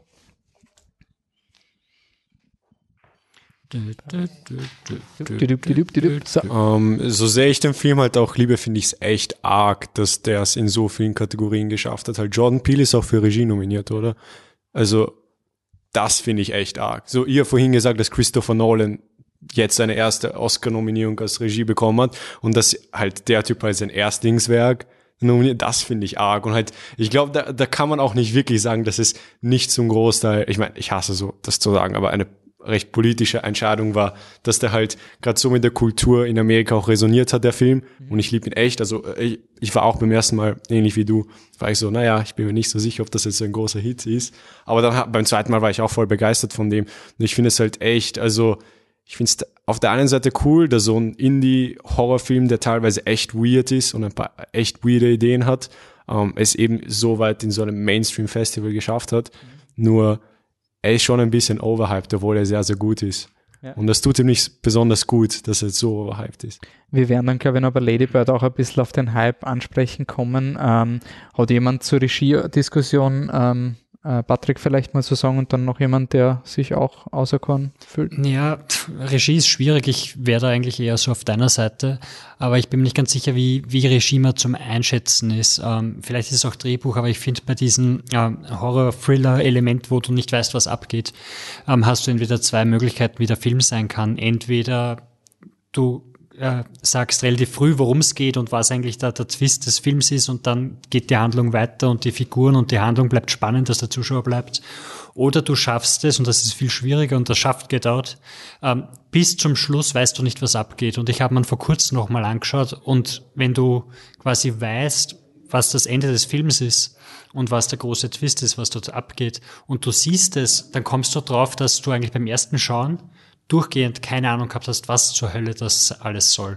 Dass jede Interaktion mit, mit einem Charakter ist nur komisch und trotzdem bist du die ganze Zeit so dabei und, und so voll drinnen, nicht nur wegen diesem unabsichtlichen Rassismus-Ding, sondern einfach vom, vom Filmtechnischen her, dass du, dass du da schon mitgezogen wirst, obwohl der Film dir keine Informationen gibt, überhaupt keine, bis zum Ende, wo er dir dann sagt, okay, und das ist jetzt quasi der große Twist. Also vielleicht ist das, also was du meinst es nicht so wie Cloverfield Paradox, wo du einfach darauf wartest, dass der Twist passiert und bis dahin ist dir der Film wurscht. Nein, überhaupt nicht, weil wirklich, wenn du den Film ein zweites Mal schaust und du weißt, was abgeht, schau einfach nur drauf, wo sind kleine Krümel, wo wird irgendwas gesagt. Es ist, es ist nichts da. Du hast keine Ahnung, was abgeht, bis zum Ende, wo sie dir sagen, hey, by the way, das ist das große Finale. Und das ist, das kann man dann vielleicht dem, dem Regisseur doch zuschreiben oder dem Drehbuch. Er ist in beiden nominiert, bin mir nicht sicher, aber da würde ich dagegen halten. Anne, get out. Ich glaube, dass der Film, also bei mir ist der Film, wenn ich dran denke, dann denke ich an die psychologischen Szenen und an die, diese fiese Political Correctness sozusagen, die da durchkommt. Und ich denke nie, fast nie an den Horror-Part, also vor, an das Ende, jetzt wo wir drüber geredet haben, war ich so, ah ja, stimmt, am Ende passieren ja Dinge.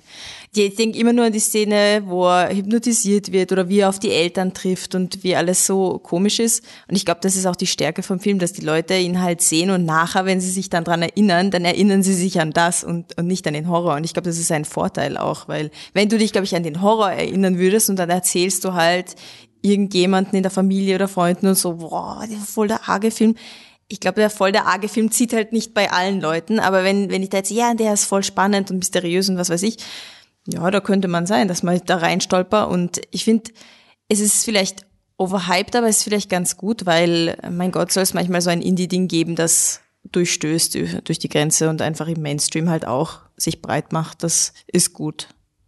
Ich würde nur zur Regisseurdiskussion ein, einwerfen. Oftmals ist der Regie-Oscar so dieser, hey, voll beeindruckend, dass du den ganzen Scheiß jonglieren konntest, Oscar. So der Ang Lee für Life of Pi Oscar. Ähm, insofern wäre dann natürlich jemand wie Danny Villeneuve verdienender für den Regie-Oscar, wenn man sieht, was da ist man muss halt immer sagen, mit wen, wen kickst du raus. Und ich würde zum Beispiel einen Paul, uh, sorry, nee, natürlich weg, einen Paul Thomas Anderson sofort kicken, bevor ich einen Jordan Peele kicken würde aus dieser Liste, wenn man sich die fünf Regisseure aus, ausschnapsen würde. Also ich finde halt, gerade bei so einem kleinen Genrefilm ist es vielleicht gar nicht so leicht, da überhaupt Anerkennung zu bekommen, dass das überhaupt auch eine, eine, eine Leistung ist als Regisseur. Willst du noch was zu Get Out sagen oder wenn wir zu Lady Bird weiter, Alex? Mhm.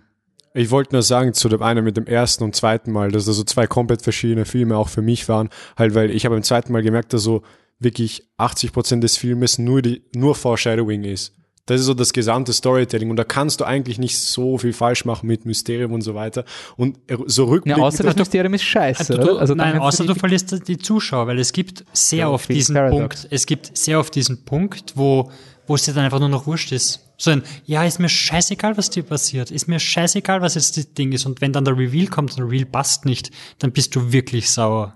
Und ich glaube, das passiert bei, bei dieser Art von Film viel, viel einfacher, als dass du die, die Spannung so lange hochhaltest, dass der, dass der Zuschauer oder die Zuschauerin dann am Ende nicht sagt, scheiß doch auf den ganzen Dreck und abhaut. Hm, ja, stimmt. Da kann man eigentlich in die Gegend sehr leicht abdriften, da hast du recht, ja. Okay. Ja. So, von einem überhypten Film zum nächsten. Lady Bird, der Best Film Fs, also 1000 Prozent auf Rotten Tomatoes, besser wird's nicht als Lady Bird. Ähm, Alex, du bist direkt aus der Pressevorführung zu uns gekommen. Ähm, also ist er overhyped as fuck und, und eigentlich gar nicht so gut, wie alle Leute tun.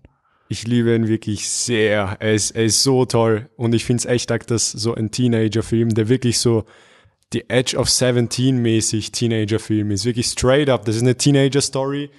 Nicht mit irgendwelchen Oscar-Szenen oder sowas, dass der halt so viel nominiert wird. Und ich finde, da ist das auch, ey, so viel Geld aus. Halt beide, ich liebe beide Filme, aber die sind halt overhyped. So, das muss ich einfach zugeben. Und der passt auch nicht wirklich ins Oscar-Game rein. Das ist halt wirklich ein Indie-Film, der für, eher für junge Leute gemacht wurde. So Francis H-mäßig Mhm. Hatte ich das Gefühl. Also die Greta Gerwig-Verbindung ist da jetzt vielleicht ein bisschen und, und bin jetzt vielleicht ein bisschen dadurch halt äh, manipuliert, dass ich den Vergleich jetzt ziehe, weil dieselbe Person halt involviert im, ist, im beim Projekt ist. Aber ich habe dazu keinen Moment, als ich den Film gesehen habe, irgendein Vibe bekommen, dass es ein Award-Film ist auf eine Art und Weise. Das stimmt, ja. Also ist das wurscht, ob das jetzt irgendeine Technicality gibt, das vielleicht nicht stimmt. Ich sage den Satz trotzdem, ist das Regiedebüt von Greta Gerwig. Ähm, Drehbuch hat auch sie, glaube ich, mhm, geschrieben. Ja. Und Hauptdarstellerin Saoirse Ronan und Laurie Metcalf spielt ihre Mutter. Äh, ich habe den Film auch gesehen, Michi, glaube ich, hat ihn auch gesehen und Patrick Anne. Michael Holly hat ihn auch gesehen. Okay, cool, dann haben wir ja wirklich eine. Gut, passt. Dann gib du mir das Mikro an mich und Anne, overhyped as fuck oder nicht? Äh, ich wurde overhyped, ja, absolut. Also mich hat's äh, total getroffen. Ich, wir haben sogar, ähm, also bei, bei Woman haben wir sogar, glaube ich, meine Kollegin hat einen Artikel geschrieben, ist das der, ist der beste Film der Welt von einer Frau? Natürlich voll Klick. Nein, das ist Wonder Woman das kannst du mal also, vergessen, ja. aber ähm, und, und es wurde sogar so, ist es so weit gekommen, dass, dass sogar irgendein Lifestyle-Magazin halt darüber schreibt. Dann habe ich mir gedacht, aha, okay, interessant, ob der wirklich so gut ist und ja, schau, schauen wir mal. Und ich war leider overhyped. Also ich, ich fand ihn gut, aber nicht mehr. Also, Wie ist er, also wenn du sagst, also bei Phantom Thread ist, würde ich sagen, okay, er ist ursuper, hat mich aber kalt gelassen, noch immer sehr gut. Ist bei dir eher empfehlenswert oder also wirklich so gut gemacht? Oh, ich weiß es nicht mehr. Ich, ich weiß es nicht. Ich glaube, es war zu, es war zu vom Hype überall. Also diesmal wirklich hat mich der Hype äh, sehr getroffen. Und ich wusste nicht mal, dass er mich so getroffen hat, aber ich glaube, die Diskrepanz zwischen wie, wie ruhig und, und klein der Film ist und der, wie groß der Hype ist, ist einfach zu groß. Dann konnte ich nicht verarbeiten und ich war, ich war nachher komplett verwirrt und mir gedacht, was, warum? Was geht ab? Aber ich fand ihn auch nicht schlecht. Also, das ist ganz, ganz komische Feelings habe ich da. Okay. Äh, Michael? Ähm, ja, mir ging's, mir ging's schon ein bisschen ähnlich, aber vielleicht nicht so extrem. Ich war auch ein bisschen überrascht. Ich dachte, dass es auch ein bisschen offensichtlicher ist, warum er jetzt quasi so, so großartig ist. Ich ich habe eigentlich die Qualitäten des Films vor allem irgendwie so in den Nebenschauplätzen gefunden. Also ganz besonders ähm, die äh, Laurie Metcalf spielt eben schon erwähnte Mutter von ihr. Ich fand, die war für mich der interessanteste Charakter in dem Film.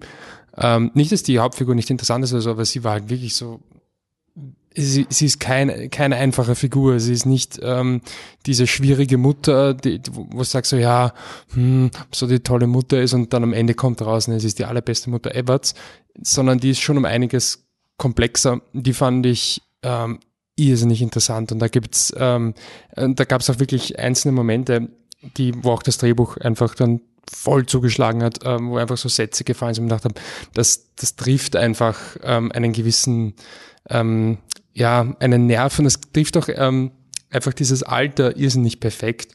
Also ich, ich spoilere jetzt einfach mal, ist ja kein Spoiler, aber es gibt einen für mich ganz entscheidenden Moment, wo die ähm, Mutter eben zu ihr meint, ja, äh, natürlich liebe ich dich und sie meint, ja, aber magst du mich? Und das ist mir total unter die Haut gefallen. Das, das ist einfach eine, ja, saugscheite Frage und ähm, eine, die man nicht leicht beantworten kann in dem Moment, was aber im Umkehrschluss nicht heißt, dass jetzt die, die Mutter irgendwie eine, eine Rabenmutter ist. Ähm, also ich finde eben, wie gesagt, in diesen Nebenschauplätzen hat er für mich dann schon ähm, einige sehr interessante, äh, interessante Sachen gehabt. Ähm, aber ich gerade auf dem quasi ähm, sozusagen bei der Main Story hat er mich oft irgendwie nicht so wirklich erreicht. Also sie hatte zunächst einen, ähm, den, wie heißt der? Hilft mir auf die Sprünge von äh, eben nicht, sondern zuerst der, ah, der von, von Lucas, Lucas, Lucas Hedges. Genau. Der von ähm, Manchester by the Sea, gell? Und von Billboards, ja. Und, und, von Maze Runner, oder?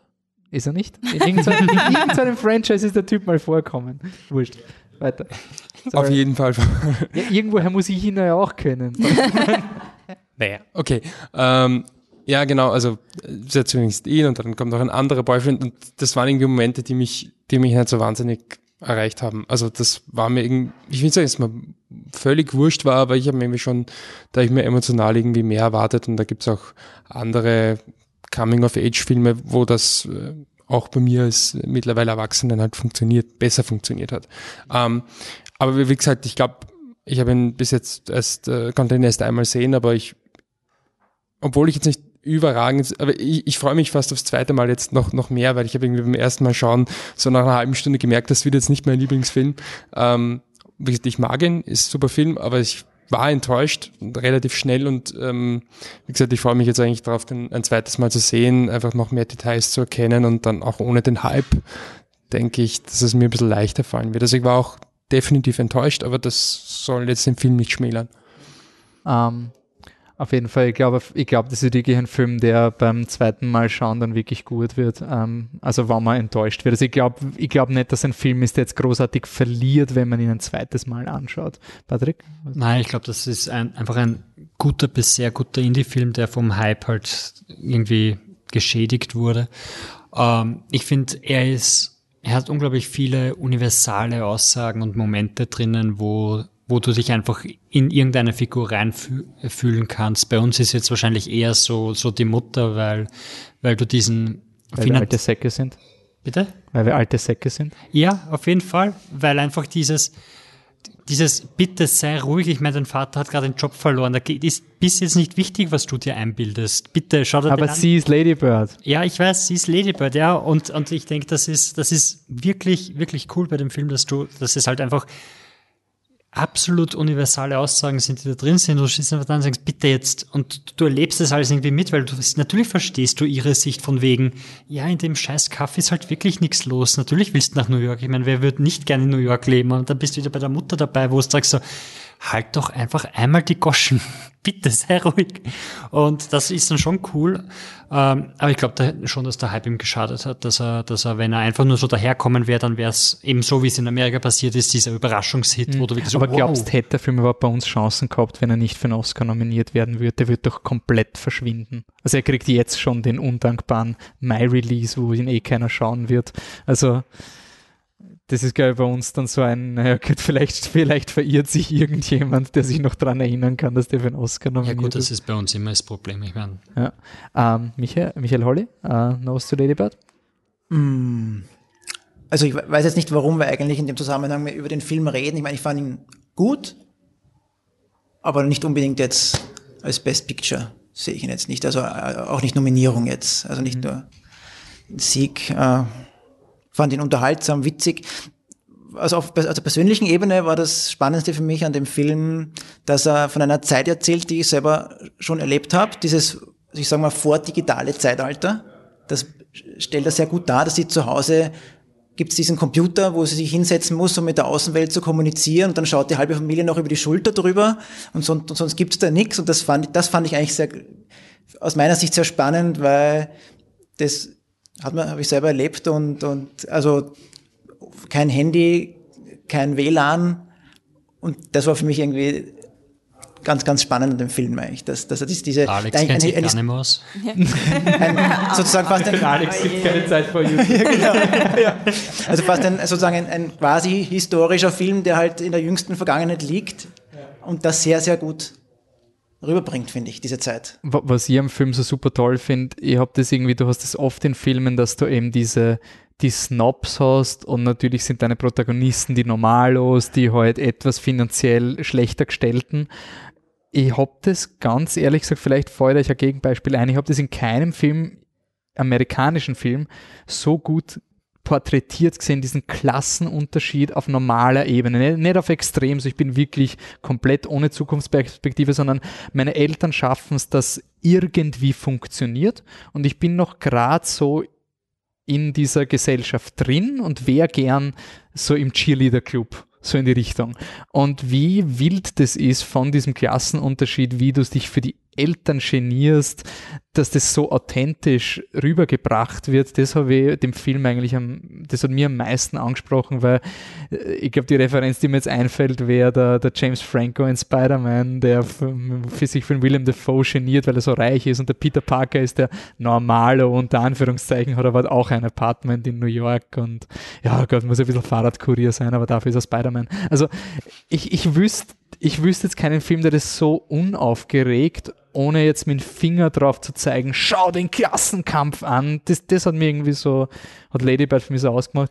Ich finde aber trotzdem, dass ein paar Szenen hat, die sehr Gartenbaukino sind. Also das gesamte Opening ist für das Gartenbaukino geschrieben. Also wenn sich ein Kind urhilarious aus dem fahrenden Auto wirft und dann wird das nie wieder dramatisiert, dass, dass die vielleicht, ich meine, sorry. Also so pädagogisch, wenn sich das Kind aus dem Auto wirft und dir liegt irgendwas an dem Kind, dann versuchst du das doch aufzuarbeiten. Äh, und dann gibt es ein paar unrealistische Szenen, die ich geliebt habe, wie zum Beispiel den Coach, der einfach, das war die unrealistischste Szene im Film, das kann nicht so passieren. Ich habe so genossen, weil es einfach nur absurd war. Ähm, aber da, da, verliert der Film für mich ein bisschen an der Authentizität, so ein schwieriges Wort. Ähm, ich finde ihn trotzdem wirklich super, aber ganz ehrlich, ähnliche Phantom Thread, ich glaube, ich werde ihn bald vergessen. Also das ist so ein, beim Phantom Thread werde ich mich wahrscheinlich noch eher an den Score erinnern.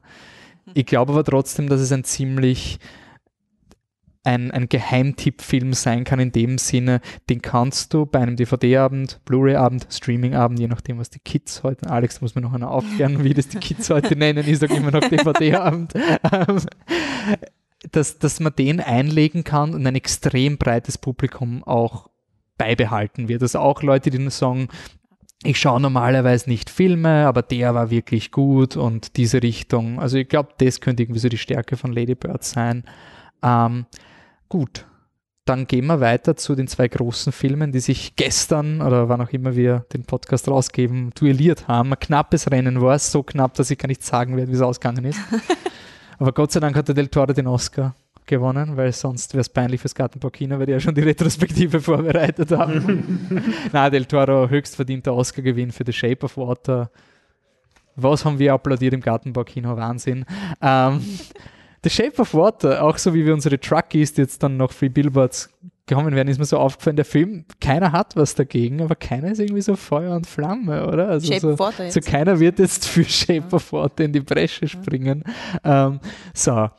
Ähm, gut, wie, wie packt man das jetzt an? Jeder hat ihn gesehen, aber keiner will ihn wirklich verteidigen. Wollen wir es gleich direkt mit Free Billboards aufziehen, dass man den, dass man Na, ich will kurz bei Shape of Water was sagen, Okay, weil ja, mich das bitte. fasziniert hat. Als ich ihn gesehen habe, da war ich sehr begeistert davon. Also wirklich so, oh mein Gott, das romantischste Film ever und so schönes Märchen und so ein schöner Märchenfilm und wow, wie kann man sowas Romantisches schauen?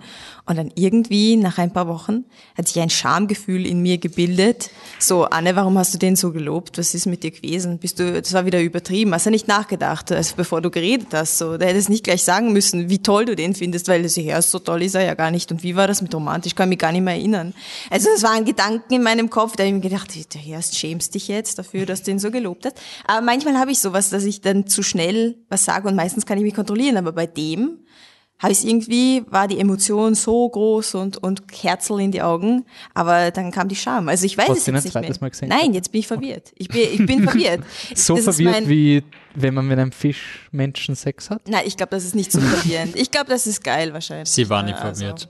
Das war Nee, die wollte das voll. Die wollte pudern. Aber ja, ich bin verwirrter als sie in dem Film. Ne?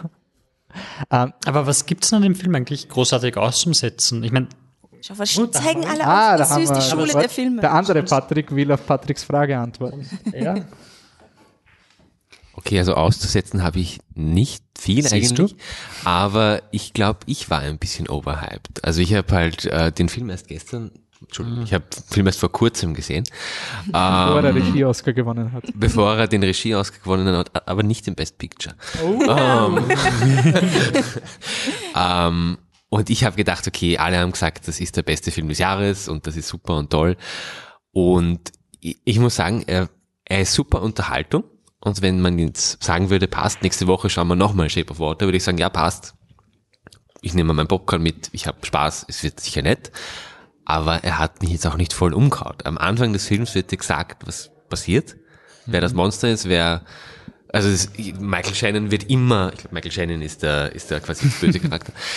Da- ist immer ganz klar, okay, das ist der böse Charakter und der, der wird es mal spannend werden und da wird es mal eng werden, aber am Schluss wird sich's ausgehen.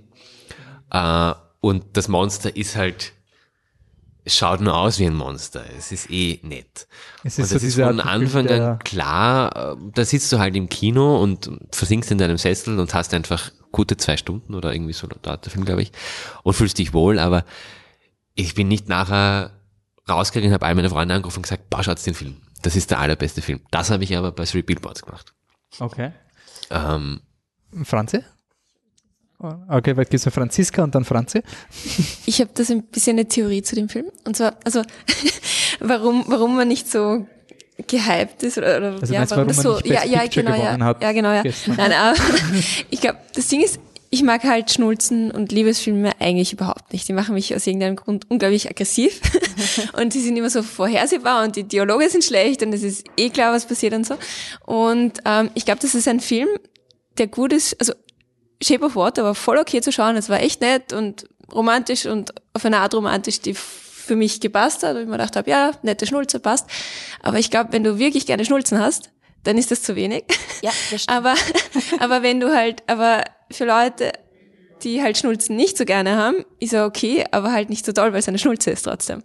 Und das ist halt das Ding, weil, also er hält sich schon an diese ganzen Liebesfilmregeln, oder? Es ist so, es gibt sie und es gibt ihn und irgendwie sind sie verhindert und dann kommt das große Drama und am Ende ist eh alles gut und das wissen wir eh und das ist von Anfang an klar und das passt schon, aber ähm, es ist irgendwie, ja, es ist halt dann nicht dramatisch genug für eine echte Schnulze vielleicht. Es waren zu wenige Szenen. Ja, mit ihm. oder es ist nicht, ja, es ist so, die beiden dadurch, dass, dass, dass sie halt stumm ist, oder es kommt da zwischen den, also es geht viel mehr um sie und, und das ist eh auch das, was ich cool fand an dem Film, dass sie halt nicht so, die Geschichte ist nicht, sie sitzt da, wartet und am Ende sagt sie, oh, du hast mich gerettet und jetzt falle ich in deine Arme und alles ist gut oder so, sondern es ist halt, es geht irgendwie, also sie, sie ist irgendwie so ein bisschen wie die Belle oder so, also quasi sie, sie, sie darf retten halt. Also das ist ja nicht so oft bei so Liebesfilmen.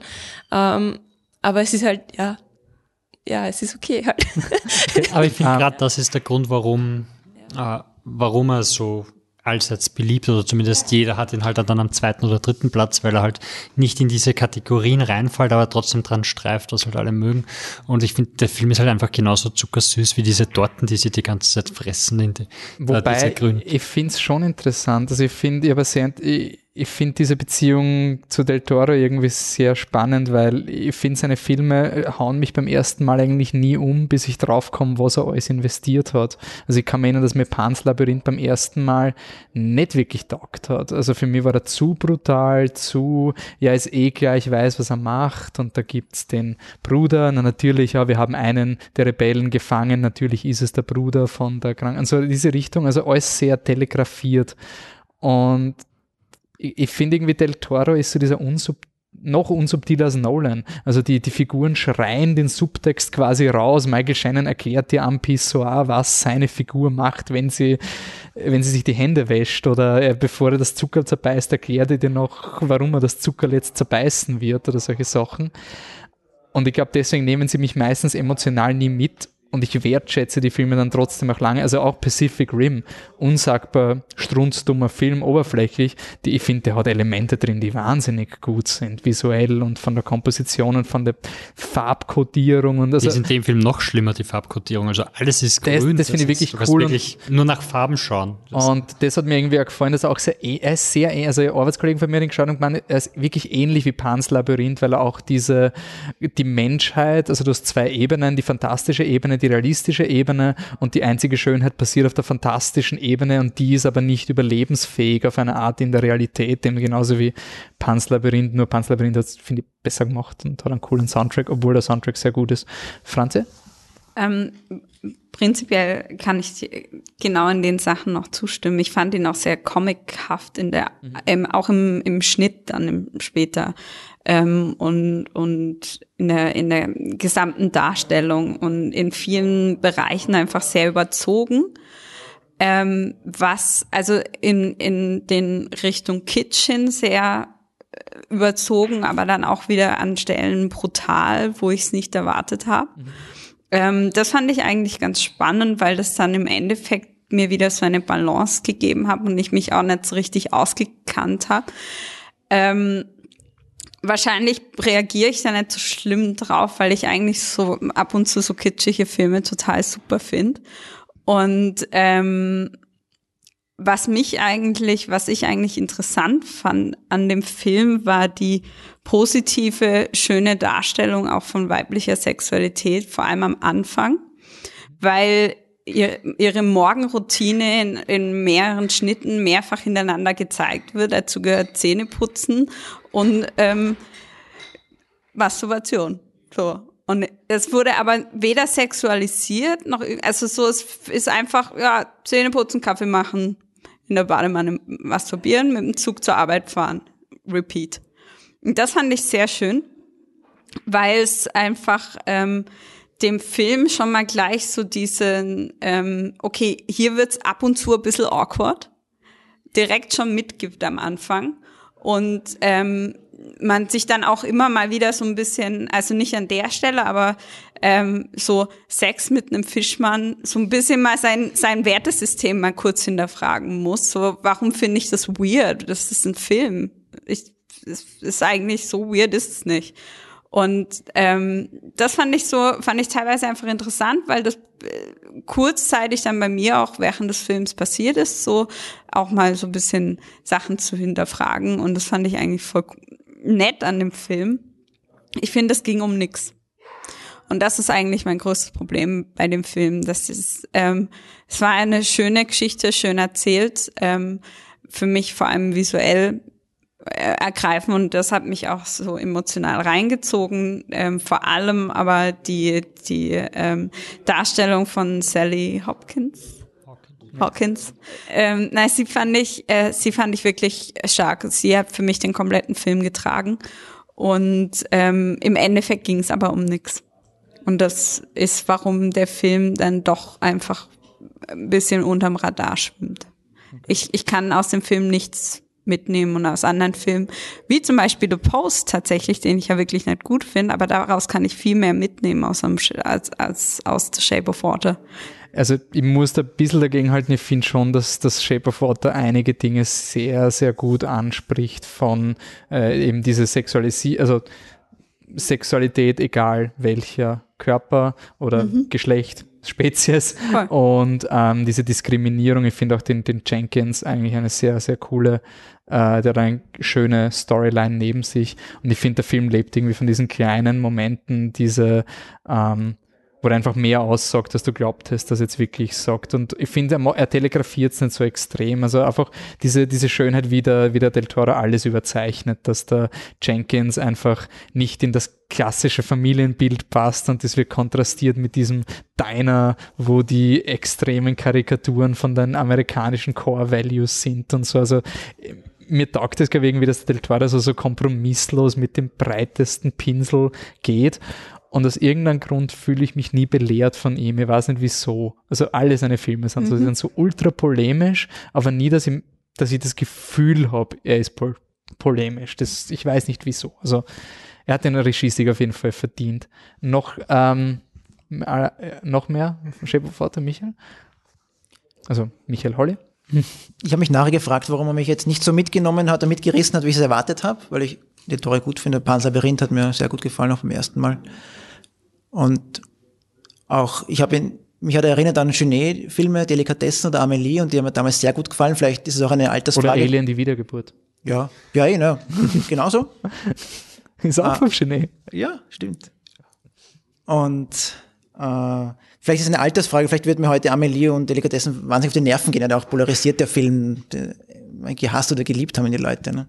Und ich habe mir gedacht, wahrscheinlich ist in diesem Fall so, dass der Film aufgrund dieses perfekten Set- Set-Designs, dieser perfekten Farbdramaturgie, der perfekten, der Score und, und, und, und die Montage einfach die Geschichte irgendwie dann erdrückt. Das ist so überladen, es ist so viel Information, es ist so viel Information, diese, ihr Apartment, das Kino, alles ist perfekt, finde ich. Und das war irgendwie, hat mich überfordert wahrscheinlich. Du kommst aus dem Schauen nicht raus, viel Information, also ähm, Bildinformation.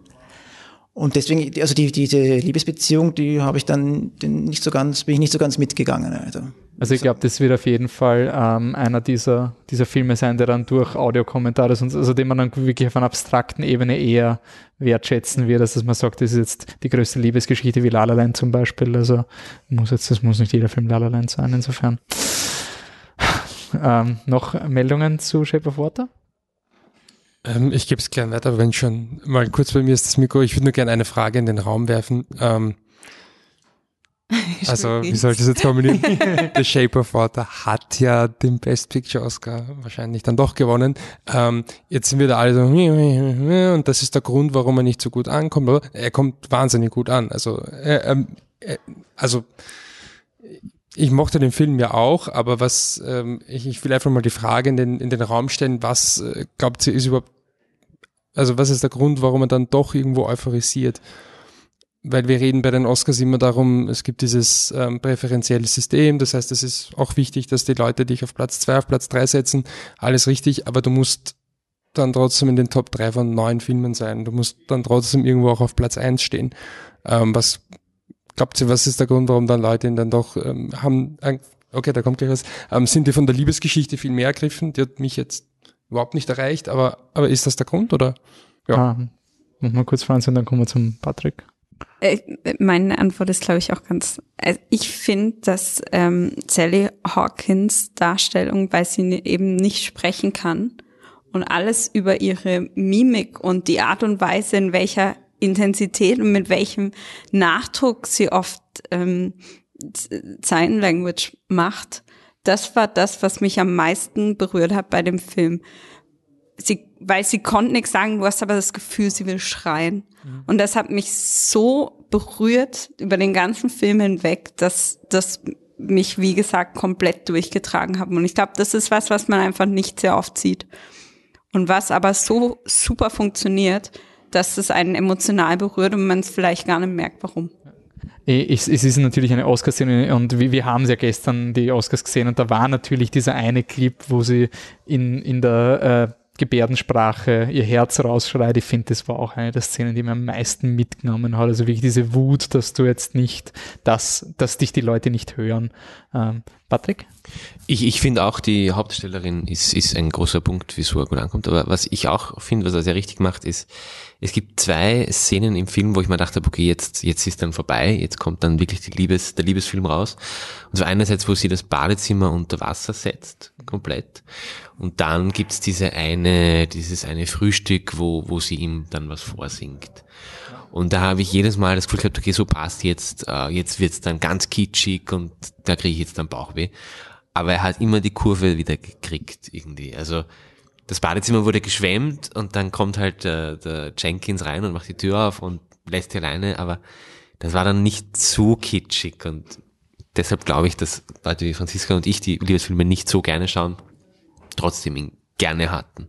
Ich glaube, der Film tickt halt auch einfach alle richtigen Boxen ab. Er ist visuell einfach unglaublich. Du merkst halt, wie visuell er ist. Du spürst Del Toro dahinter. Das heißt, du hast den großen Auteur, der da jetzt einen Film macht. Er, er regt dich nicht auf. Es gibt keine Kontroversen, wie es es bei Free Billboards gegeben hat und ähnliches. Und du hast eben alle Sachen greifen halt wirklich wunderschön ineinander. Du hast diesen Soundtrack und diesen Score, der halt so, also der Score, der so, der so mitschwingt irgendwie, als wäre er selber ein Bächlein, der mitfließt, der dich da immer wieder weiterbringt. Das ist alles so, so künstlich irgendwie so überladen, dass, dass es einfach schön anzuschauen ist. Und ich glaube, das sind einfach diese Elemente, die gut funktionieren. Und wenn dann die anderen Filme da sind, wo du halt immer irgendwas zum Aussetzen hast, dann rutscht der halt ziemlich schnell hoch und ich glaube, das, das passiert halt oft. Vor allem, wenn du, wenn Get Out oft gar nicht angeschaut wird und sowas. Und ich glaube, da im Vergleich zu dem La La Land, wie es letztes Jahr war, La La Land hat eine extrem breite Angriffsfläche durch den Hyperkitsch einfach geboten und die, dieser Film hat keine große Angriffsfläche. Also dann ist er halt nicht ultra super, aber niemand wird jetzt zwischen dem Kitsch ist so halt dann eben dieses russisch-amerikanische Rüstungskriegsmäßige Element, dann hast du ein Spannungselement dort, dann hast du dieses Homosexualitätsthema von Richard Jenkins und du hast halt einfach viel aufgeflächete Sachen. Ich, ich, ich war einfach nur froh, genauso über Dunkirk, das waren die zwei Mal, jetzt sind zwei Regisseure, die ich unglaublich wertschätze, endlich mal im Oscar-Rennen und dass ich bei keinen der beiden das Gefühl habe, sie haben jetzt einen Kompromiss eingegangen, um einen Oscar-Film zu machen. Also auch wenn es wahrscheinlich wenn Shape of Water äh, eher ein Oscar-Kandidat ist als Pacific Rim. Es ist noch immer ein Del Toro-Film. Und er ist zwar nicht so großartig wie Hellboy 2, die Goldene Armee, aber kann nicht jeder Film so super sein. Alex?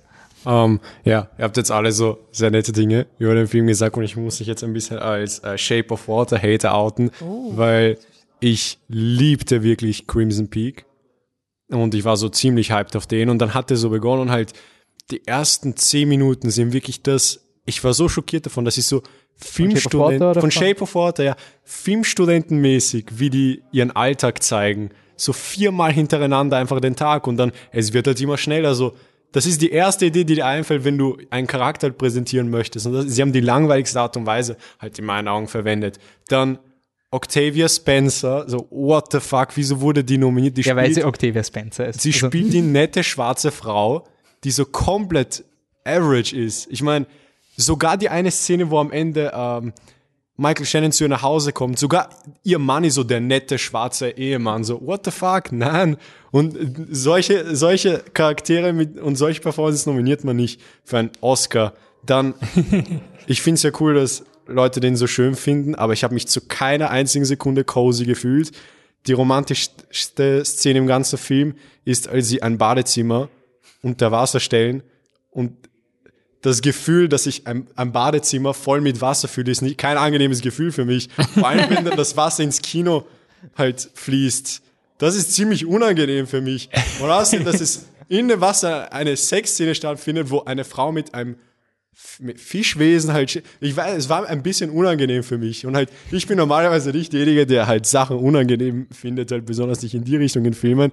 Aber und vor allem die Sache mit dem Kalten Krieg in einem Film, in dem es um Liebe und Sexualität und solche Sachen geht, dass du da einfach so die komplett normalste amerikanische Sichtweise des Kalten Krieges. Okay, die Russen sind in dem Film nicht die Bösen. Aber ja, die Russen sind ist, besser als die Amerikaner in dem Film. Ja, aber es ist so, oh, Kalter Krieg und Spionage. Und der Typ wartet so dreimal im Film, dass irgendjemand vorfährt, irgendwo bei einer. ich, ich will nur anmerken, als Wissenschaftler finde ich es sehr schön, dass es in diesem Film einen Wissenschaftler mit Integrität gibt, der nicht, oh, ich bin der Böse Und sie muss so, ja, aus wissenschaftlicher Sicht ist das moralisch nicht. Und das ist quasi auch dieses Opfer, hey. was er bringen muss muss und deswegen ja. kann er das nicht. Das habe ich sehr schön gefunden. Und das ist so für mich so die einzige Stärke, die ich in dem Film sehe, dass er halt mega, mega nett ist in allen möglichen Bereichen. Er ist richtig nett, der Film.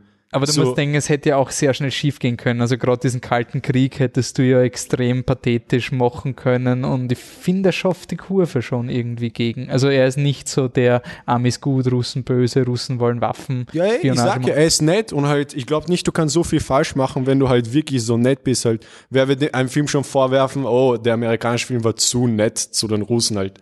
Das wird ja nicht passieren so. Und halt, es gab eine richtig gute Szene im Film, die ist mir auch richtig lange im Kopf geblieben. Das war die Klo-Szene mit Michael Shannon, wo er erklärt, wieso er sich vor dem Klo gehen die Hände wäscht. Ja, aber das stimmt ja, ich verstehe das sowieso nicht. Also, wieso nicht beide Male? Also, Weil das, dann bist du schwach. Na, du hast nicht aufpasst, dann bist du ein schwacher Charakter. Wenn du in irgendeinem Labor arbeitest, dann waschst du dir auf jeden Fall mal vorher die Hände. Und Nicht, wenn du für die nicht Sicherheit so schlimm. verantwortlich Also, bist. das ist, es ist nicht schlimm, beide Male die Hände. Ich habe das überhaupt nicht verstanden. Aber Ja, deshalb bist du schwach und Ja, Michael okay, Shannon okay, ja, ich bin nicht Michael Shannon. Ist schon. Stimmt eben. Ah, okay, gut. Also äh, Alex ist quasi der Hypebreaker. Wir reißen jetzt nicht die Diskussion über Crimson Peak an, die da äh, angerissen wurde. Äh, gehen wir zu dem Film, den wir eh ultra. Gibt's jetzt, so, jetzt, wo ist, wer ist der, wer ist der Free Billboards Hater? Gibt es irgendjemand bei uns am Tisch, der. Okay, also quasi, wenn wir voten müssten für, für Oscar Ballot, dann wäre quasi eigentlich Free Billboards der bei, der bei uns überall zumindest zwei, drei wäre und nie weit unten im Vergleich zum beim Alex Schäperforter wäre nicht in der Nähe deiner Top 5, schätze ich mal. Okay. ähm, Free Billboards Outside Ebbing, Missouri. Ich habe den Film ähm, am Heimflug gesehen. Also schlechte Voraussetzungen für diesen Film. Ähm, funktioniert trotzdem super gut. Ähm, ich finde den Film wirklich, wirklich gut. Also ich, ich habe auch die Kontroverse jetzt nicht nachgelesen, weil ich mich nicht spoilern wollte, was die Kontroverse ist, weil diese ganzen Artikel, die halt zwei Monate nach Filmstart in Amerika geschrieben werden, werden so geschrieben, als hätte jeder den Film schon gesehen. Ich habe den Film halt geschaut und war mir jetzt echt nicht sicher, wo jetzt die große Kontroverse, Kontrovers ist, dass du war. dreidimensionelle Charaktere hast, die vielleicht nicht nur einseitig Okay, sind. äh, aber was mich geflasht hat an diesem Film Free Billboards von Martin McDonald, der hat In Bruges gemacht, einen phänomenalen Film. Seven Psychopaths auch super, kann man auf jeden Fall immer wieder schauen. Ähm, aber Larifari lustig Filme könnte man jetzt, wenn man böse ist, sie bezeichnen. Und ich habe bei Free Billboards es so angenehm gefunden, einen Regisseur zuzuschauen, wie er über sich hinauswächst, alle Lektionen von seinen schwarzen Komödien mitnimmt, dass eben alle Figuren ein bisschen abgefuckt sind und keiner wirklich moralisch fehlerfrei ist. Das geht in schwarzen Komödien leichter als in Dramen. Und jetzt der Drama macht, was auch sehr, sehr, sehr schwarzen Humor hat, aber ich finde, ich würde es trotzdem eher als Drama bezeichnen als als Komödie. Und diese Lektionen von den Komödien mitnimmt und so gnadenlos zu seinen Hauptdarstellern ist. Also so richtig der Francis McDormand nicht den Easy Way Out von der Hintergrundgeschichte gibt und so. Also äh, kurze Zusammenfassung, sie inseriert auf drei Billboards, weil ihre Tochter ähm, vergewaltigt und verbrannt wurde und die Polizei hat den Täter noch immer nicht gefunden. Es gibt drei Billboards, die seit Jahren nicht ähm, verwendet werden und sie verwendet es, um zu inserieren, warum die Polizei nichts tut und legt sich dann mit dem Chef der Polizei, Woody Harrison, an und seinem quasi Protégé. Ka Kampfhund, Protégé, äh, Sam Rockwell, der den Oscar gewonnen hat für Nebendarsteller, ähm, völlig verdient. Ähm, gut, dann mal Anne, Free Billboards. Ja, ich habe ihn zweimal gesehen und ähm, fand ihn bei beiden Malen super gut. Ähm, ich glaube, je mehr ich drüber nachdenke, desto mehr mag ich ihn, weil so viele Aspekte einfach ähm, rauskommen. Also es, ich, ich finde es eigentlich krass, wie ein so lustiger und irgendwie trauriger Film gleichzeitig so viele gesellschaftskritische Sachen äh, einfach behandeln kann, ohne dass er irgendwie dumm ist, plump ist oder irgendwas vergisst oder irgendwas nicht erwähnt. Ich verstehe über, also ich habe nichts über die Kontroversen gelesen. Ich bin bei den Oscars nicht so braver Leser. Ähm, und deswegen weiß ich überhaupt nicht, was, also ich kann mir nicht mal vorstellen, was die Kontroverse ist. Also, erklären? Also ja, bitte. Nur weil weil der Patrick hat es zusammengefasst. Und äh, das ist als Witz gesagt, was ist tatsächlich der Vorwurf? So habe ich es verstanden, ähm, dass der Film dreidimensionale Charaktere hat. Äh, das, Ist es das mit dem Sam Rockwell, es dass müsste er jetzt, halt also ich musste jetzt eine, kurz, Spoiler. eine kurze Spoilerwarnung, ähm, also aussprechen, also kurzer Spoiler. Ich, ähm, Sam Rockwells Char- Charakter verändert sich Spoiler Ende. Jetzt wissen alle, die den Film gesehen haben, was ich, was ich meine. Und das ist tatsächlich der Vorwurf an den Film, ähm, dass der Film Rassismus Ah, nicht versteht. Whitewash. Ah, und jetzt dass er, dass er das Ah. Thema, dass er das Thema auf die leichte Schulter nimmt und nicht versteht, bla bla bla. Und quasi äh, Und- Figuren, die eher Ja. in eine, also verdammungswürdig sind, die haben Mhm. keinen Ausweg verdient. Und äh, tatsächlich war ein Zitat, das ich jetzt in einem Podcast gehört habe, ich möchte es gar nicht so weit ausschweifen, aber das fand ich wirklich fast schockierend, ähm, hat dann halt gemeint, ähm, also er hat gar nicht so arg über den Film gebasht, aber dass das halt ähm, so ist, äh, dass die dass halt die Briten, die verstehen halt Rassismus nicht, wie das halt in den USA ist. Die verstehen dieses Problem von außen nicht. Da habe ich gedacht, okay, also wie, also ich habe mir gedacht, vielleicht wäre das nicht die Lösung, aber vielleicht wäre das ein Ansatz, diesen Blick von außen mal zuzulassen, mal zu sehen, ähm, wie man das von außen sieht. Aber egal. Ja, Äh, sie werfen dem Film nicht auch vor, dass, dass es zwar einen rassistischen Polizisten gibt, aber keine schwarzen Darsteller oder die nur im Hintergrund sind. Dann hast du allerdings zwei schwarze Darsteller, die interagieren und, und die die ersten Opfer von. Polizeigewalt werden. Und ich, ich kann es auch nicht wirklich nachvollziehen. Äh, Okay, dann begraben wir die Kontroverse unnötig, Film bleibt Genau. super.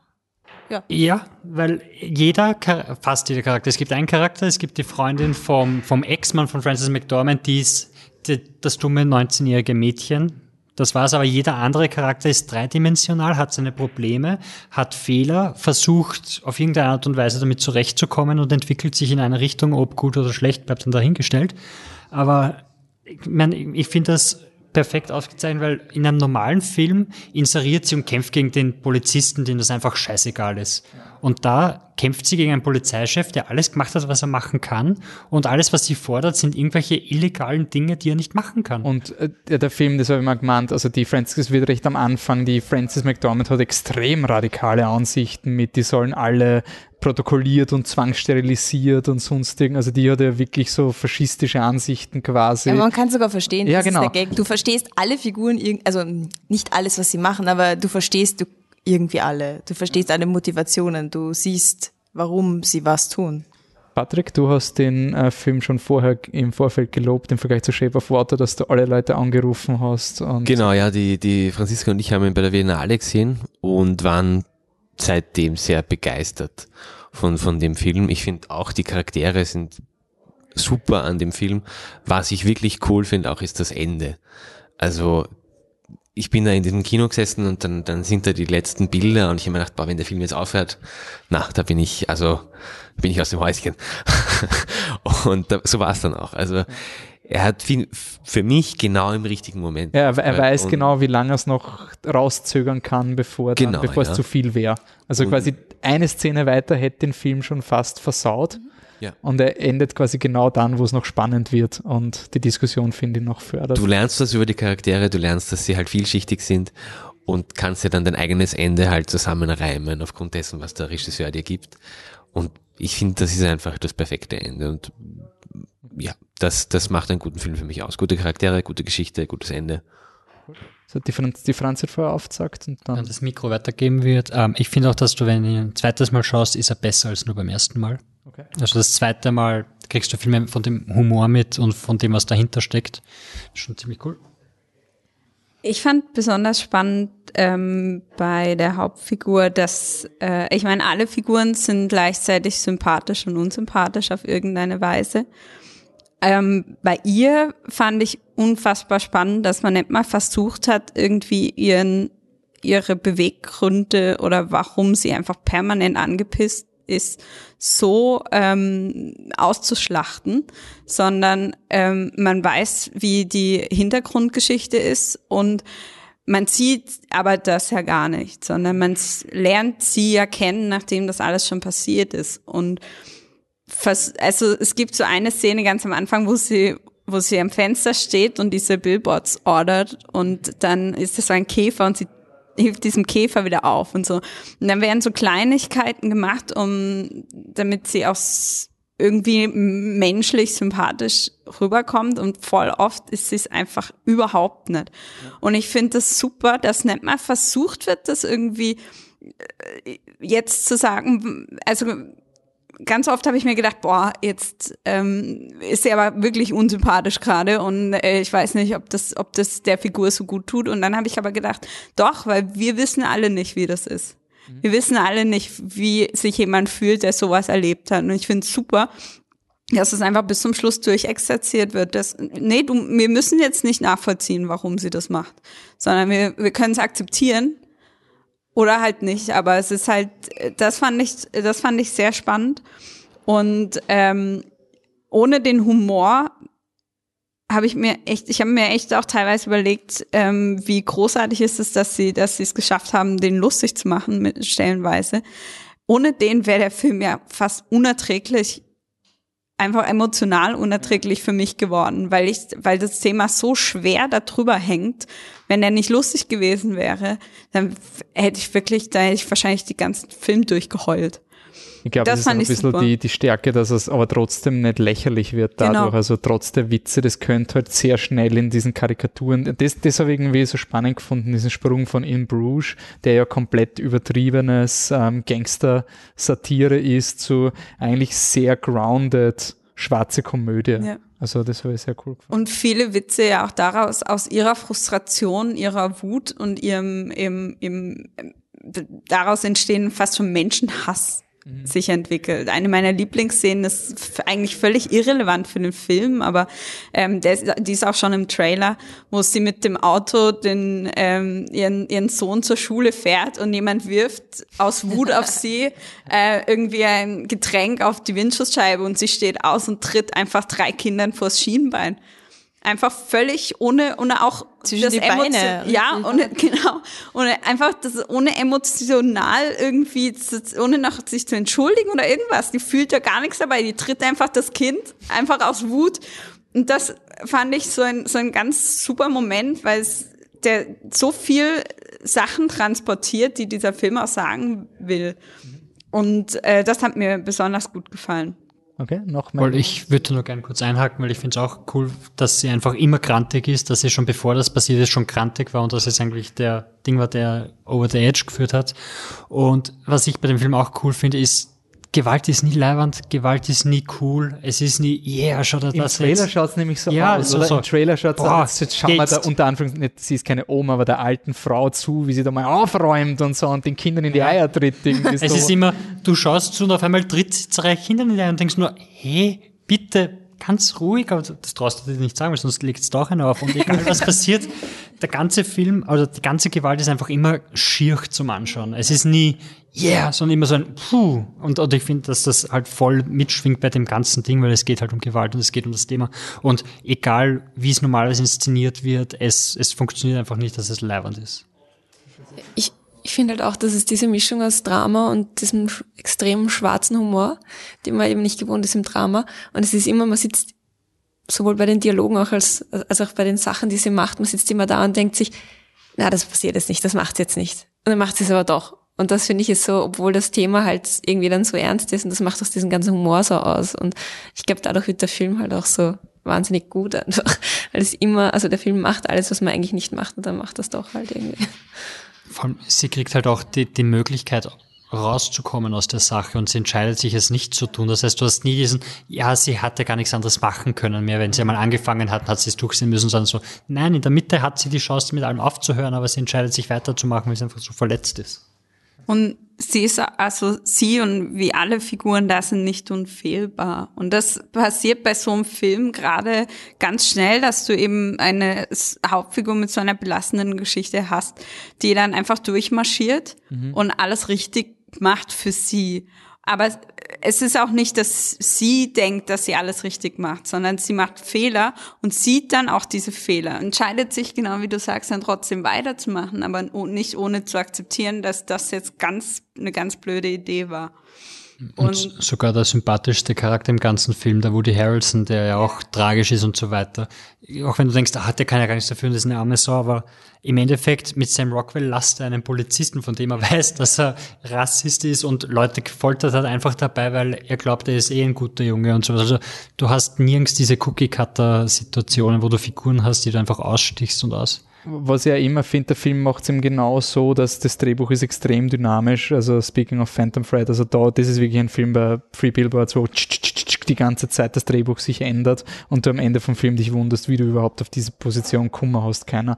Äh, und er, ich finde es so cool, er quasi, er lässt dich lange genug in eine Richtung treiben, dass du glaubst, ja, okay, in das geht. Und genau dann flippt er. Also da gibt es Szenen, wo etwas angezündet wird, wo du normalerweise weißt, okay, jetzt geht es in diese Richtung.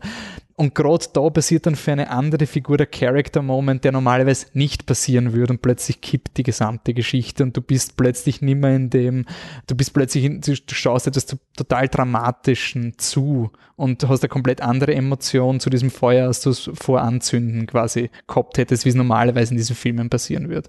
Und das finde ich wirklich cool gemacht. Also finde das Drehbuch und die Schauspieler sind die ganz große Stärke von dem Film. Ähm, noch Anmerkungen zu Billboards? Michi? Pardon. Ja, Kritikpunkte ähm, haben wir noch vergessen. Ähm, nee, ich, ich finde den Film super. Also ich möchte das nur ähm, nicht irgendwie. Also ich würde dem nicht widersprechen, dass du gemeint hast, dass quasi jeder von uns hätte den wahrscheinlich seinen Top 2, Top 3, wenn ich da durchschaue. Das, das geht sich locker aus. Ähm, aber ich, vielleicht bin ich weniger begeistert als die anderen hier. Ähm, ich habe nämlich, ähm, wenn ihr meint, dass es irgendwie so traurig war und so, äh, das habe ich überhaupt nicht so empfunden. Also ich finde den Film irrsinnig super, aber ich war trotzdem irgendwo distanziert. Ich fand die Geschichte, äh, also natürlich ist die Geschichte traurig, aber ich war emotional nicht berührt, weil mir das, also es gab einfach manche Momente, wo mir das ein bisschen zu sehr äh, mit dem Holzhammer kam. Insbesondere gibt's auch da, jetzt will ich keinen Spoiler nennen, aber ähm, da gibt's einen Flashback ähm, rund um die ähm, Mildred Hayes, so heißt die Figur von der Frances McDormand, ähm, und ihrer Tochter und da sagt sie etwas ganz Schlimmes, so quasi das Schlimmste, was du dir am, Ra am Reißbrett irgendwie ausmalen könntest. Und das war für mich ähm, so ein Moment, wo das Drehbuch so stark gespürt und mir hast, ja, jetzt hast du halt hingesetzt und gedacht, was wäre das Allerschlimmste, was ich jetzt schreiben könnte. Das hat mich so ein bisschen rausgehauen und ich bin dann nie mehr also ich finde den Film super, ehrlich, ähm, aber ich bin emotional nie mehr wieder reingekommen. Ich war nie mehr wieder diese Emotion da, wie am äh, zu Beginn des Films. Das ist wirklich eine Szene, die mich sehr stört. Ähm, und gegen Ende ähm, führt der Film dann noch eine Figur ein, die eigentlich retrospektiv gesehen nur symbolischen Wert hat. Ähm, dir wird aber vorgegaukelt, dass sie auch einen Storywert hat. Ähm, und das fand ich auch beim zweiten Mal, deswegen ein bisschen schief geschaut, dass der Patrick gemeint beim zweiten Mal wieder besser. Fand ich nicht, ähm, persönlich. Äh, ich fand ihn immer noch gut und immer noch super, aber habe mir auch immer noch gedacht, okay, die Probleme, die ich beim ersten Mal habe, hatte, das waren eigentlich das war eh schon alles, ja. Das dritte Problem, was ich habe, das wurde auch schon genannt, das ist die 19-jährige ja. ähm, Tochter, die finde ich total unnötig. Ähm, Nicht Tochterfreundin. Äh, ja, Oder? genau, stimmt, siehst du. Ähm, und äh, ja, aber wie gesagt, das, äh, diese paar Punkte haben mich ein bisschen gestört. Und ja, die Szene vielleicht noch mit dem Hirsch oder Reh, ist es ein Reh, ein Hirsch? Ja, Reh ist es. Ein Reh ist es, ähm, ja, aber die ist halt auch so ein Punkt, äh, wenn du dann emotional involviert bist, funktioniert es wahrscheinlich zu 100 Prozent. Ähm, ja. Kinobeobachtung. Ähm, ich war, ich habe es vor nicht allzu langer Zeit nochmal geschaut eben und kleiner Saal im, glaube ich, Artis und total voll. Ähm, und bei der Szene, wo, ähm, wo sie eben das Schlimmste sagt, was man sagen kann, die wirklich das ganze Kino. Oh, oh, so richtig, oh mein Hat Gott. Hat sie nicht gesagt. Ja, ja, nein, wirklich, bist du der, die waren alle so fertig im Kino, äh, wirklich. Ich glaube aber normalerweise, ich glaube, es liegt daran, weil diese Art von Film normalerweise immer mit dieser Figur sympathisiert. Also du, du hättest irgendwie nie, wann ihr das als Mutter passiert, dann würdest du quasi den Flashback immer so zeigen, okay, es ist ihr schlimm gegangen, aber sie war immer für die Tochter da oder so in die Richtung. Und ich glaube, das ist dieses, dass der Film so überhaupt keine Skrupel hat und sie so letzt, also auch diese, ich finde, sie wird auch in der, also es gibt Gründe, der, der, der, ihr, ihr Mann war furchtbar zu ihr und alles, aber ich finde nie, dass der Film sie so 100% in den Schutz nimmt. Ne, also bei dieser Sache schon zwischen ihr und dem Mann, aber dass sie jetzt trotzdem deswegen kein fehlerfreier Charakter ist, das glaube ich. Das, sorry, ich möchte nur anmerken, das ist ja nicht mein Problem. Also ich finde super, dass sie dass der Film keine Skrupel davor hat, ihre Schwächen aufzuzeigen. Ich fand Es ist Art zu, es in passt Szene zu gut fand mit dem Rest vom Film quasi. irrsinnig plump. Hat Ja. mich sehr gestört, die Szene. Ich, ich muss noch anmerken, ich habe das Editing zu Beginn ganz schlimm gefunden. Also es waren irgendwie so unmotivierte Schnitte mittendrin, wo ich mir nicht sicher war, ob das, also so Reaction-Shots oder so Sprung von ruhig zu emotional bei Verhörszenen, wo ich nicht ganz folgen habe können. Keine Ahnung, nachher ist wirklich super waren, aber die ersten 30 Minuten war das Editing echt, echt komisch. Aber den Editing-Oscar hat er eh nicht gewonnen, der ist ja am Baby Driver gegangen, insofern. Ähm, wie, wie fandet ihr die Okay. Musik? Die wurde irgendwie so, habe ich irgendwas gehört, so, ja, die ist ein bisschen overrated. Der Alex macht den, den Mäh, das Mäh-Symbol, das hört man nicht. Ähm, ich kann mich nicht erinnern. Das war dieser komische hohe Gesang. So, Ja, Es ist so ein bisschen so country-mäßig. Ah. er war nicht, warte, nee, war Ja. nicht der mit dem Falsett? Das, der Falsettgesang war doch da. Da sind wir Ja. bei. So viel dazu. Doch, doch, war ich, aber nur weil es vor kurzem war, aber das war ein bisschen weird. Okay. Gut, dann ist Oscars vorbei, oder? Dann kommen Sollen wir wir, jetzt noch. sollen wir raten, oder? Ja, Ähm, sehr gut. Sehr gut. Sehr gut. Irgendjemand nicht sehr gut auf diesem Ding. Sagt irgendjemand exzellent? Möchte irgendjemand exzellent in das Flip the Truck äh, Mikrofon sagen? Nein, möchte ich nicht. Jemand empfehlenswert? Also, Geh bitte. Okay, wir mögen alle, wir sagen alle sehr gut. schade, dass er nicht gewonnen hat, gell? Ähm, Naja, hat er nicht. okay, wir kommen jetzt zu Aber, den aber der, der Drehbuch? Nicht einmal das hat er geschafft. Nicht mal Nicht Drehbuch einmal hat er Drehbuch geschafft. Nicht mal? Drehbuch Wer hat hat ein er Drehbuch gewonnen? Get Get Out. Get Drehbuch Out hat Drehbuch ja. gewonnen. Also gar nichts. aber Francis. McDormand hat gewonnen. Also Und einen Sam Rockwell. Oscar. Sam Sam Rockwell, zwei. Oscars hat er gewonnen. Okay. Ja, Nicht so wie Shape of Water, der 13 Oscars gewonnen hat. mindestens bei elf Nominierungen. Okay, gut. Dann kommen wir jetzt zum Schluss noch zu den Truckies, weil nichts kann das Internet besser als auf eine Liste reagieren und sagen, ich hab's den Film vergessen, nee, worst list ever. Und jetzt haben wir gesagt, okay, wir machen das gleiche, was das Internet immer macht. Wir machen auch eine Liste, die viel besser ist als die Oscar-Liste und vergeben die Truckies. Ähm, ich würde es jetzt nicht so runterlesen. Irgendwie hätte ich da, irgendwie ist mir das gerade ein bisschen undynamisch. Also das Besten, also wir vergeben jetzt, wir haben alle abgestimmt, jeder von uns hat zwei Votes gehabt und wir haben die besten Filme ausgekürt. In jeder Oscar-Kategorie haben sie aber ein bisschen zusammengenommen, weil Make-up will ja echt niemand abstimmen und Sound Editing und Sound Mixing wissen wahrscheinlich 90 Prozent hier nicht mal, was der Unterschied ist und das macht auch keinen Sinn. Der lauteste Film halt. Deswegen haben wir uns beschränkt auf Best Movie, Best Regie, Darstellerin, also wirklich wir machen da keinen Unterschied. Äh, Nebendarstellerin, das sind alles Binnen-Is. Drehbuch, sowohl Adapted als auch Original in einem. Kamera, Score, Editing und dann gibt es noch den Shame, Flip the Truck Shame, also den, den, den Batschen oder wie auch, was auch immer das ist. Ja, das ist, das nehme ich jetzt gleich mal vorweg. Das ist wenig überraschend, Star Wars The Last Jedi, aber nicht so eindeutig. Alien Covenant war Platz 2. Also ihr könnt da reinhören in die Podcasts für Star Wars The Last Jedi und Alien Covenant. Dark Tower war nicht so enttäuschend anscheinend wie die anderen beiden Filme.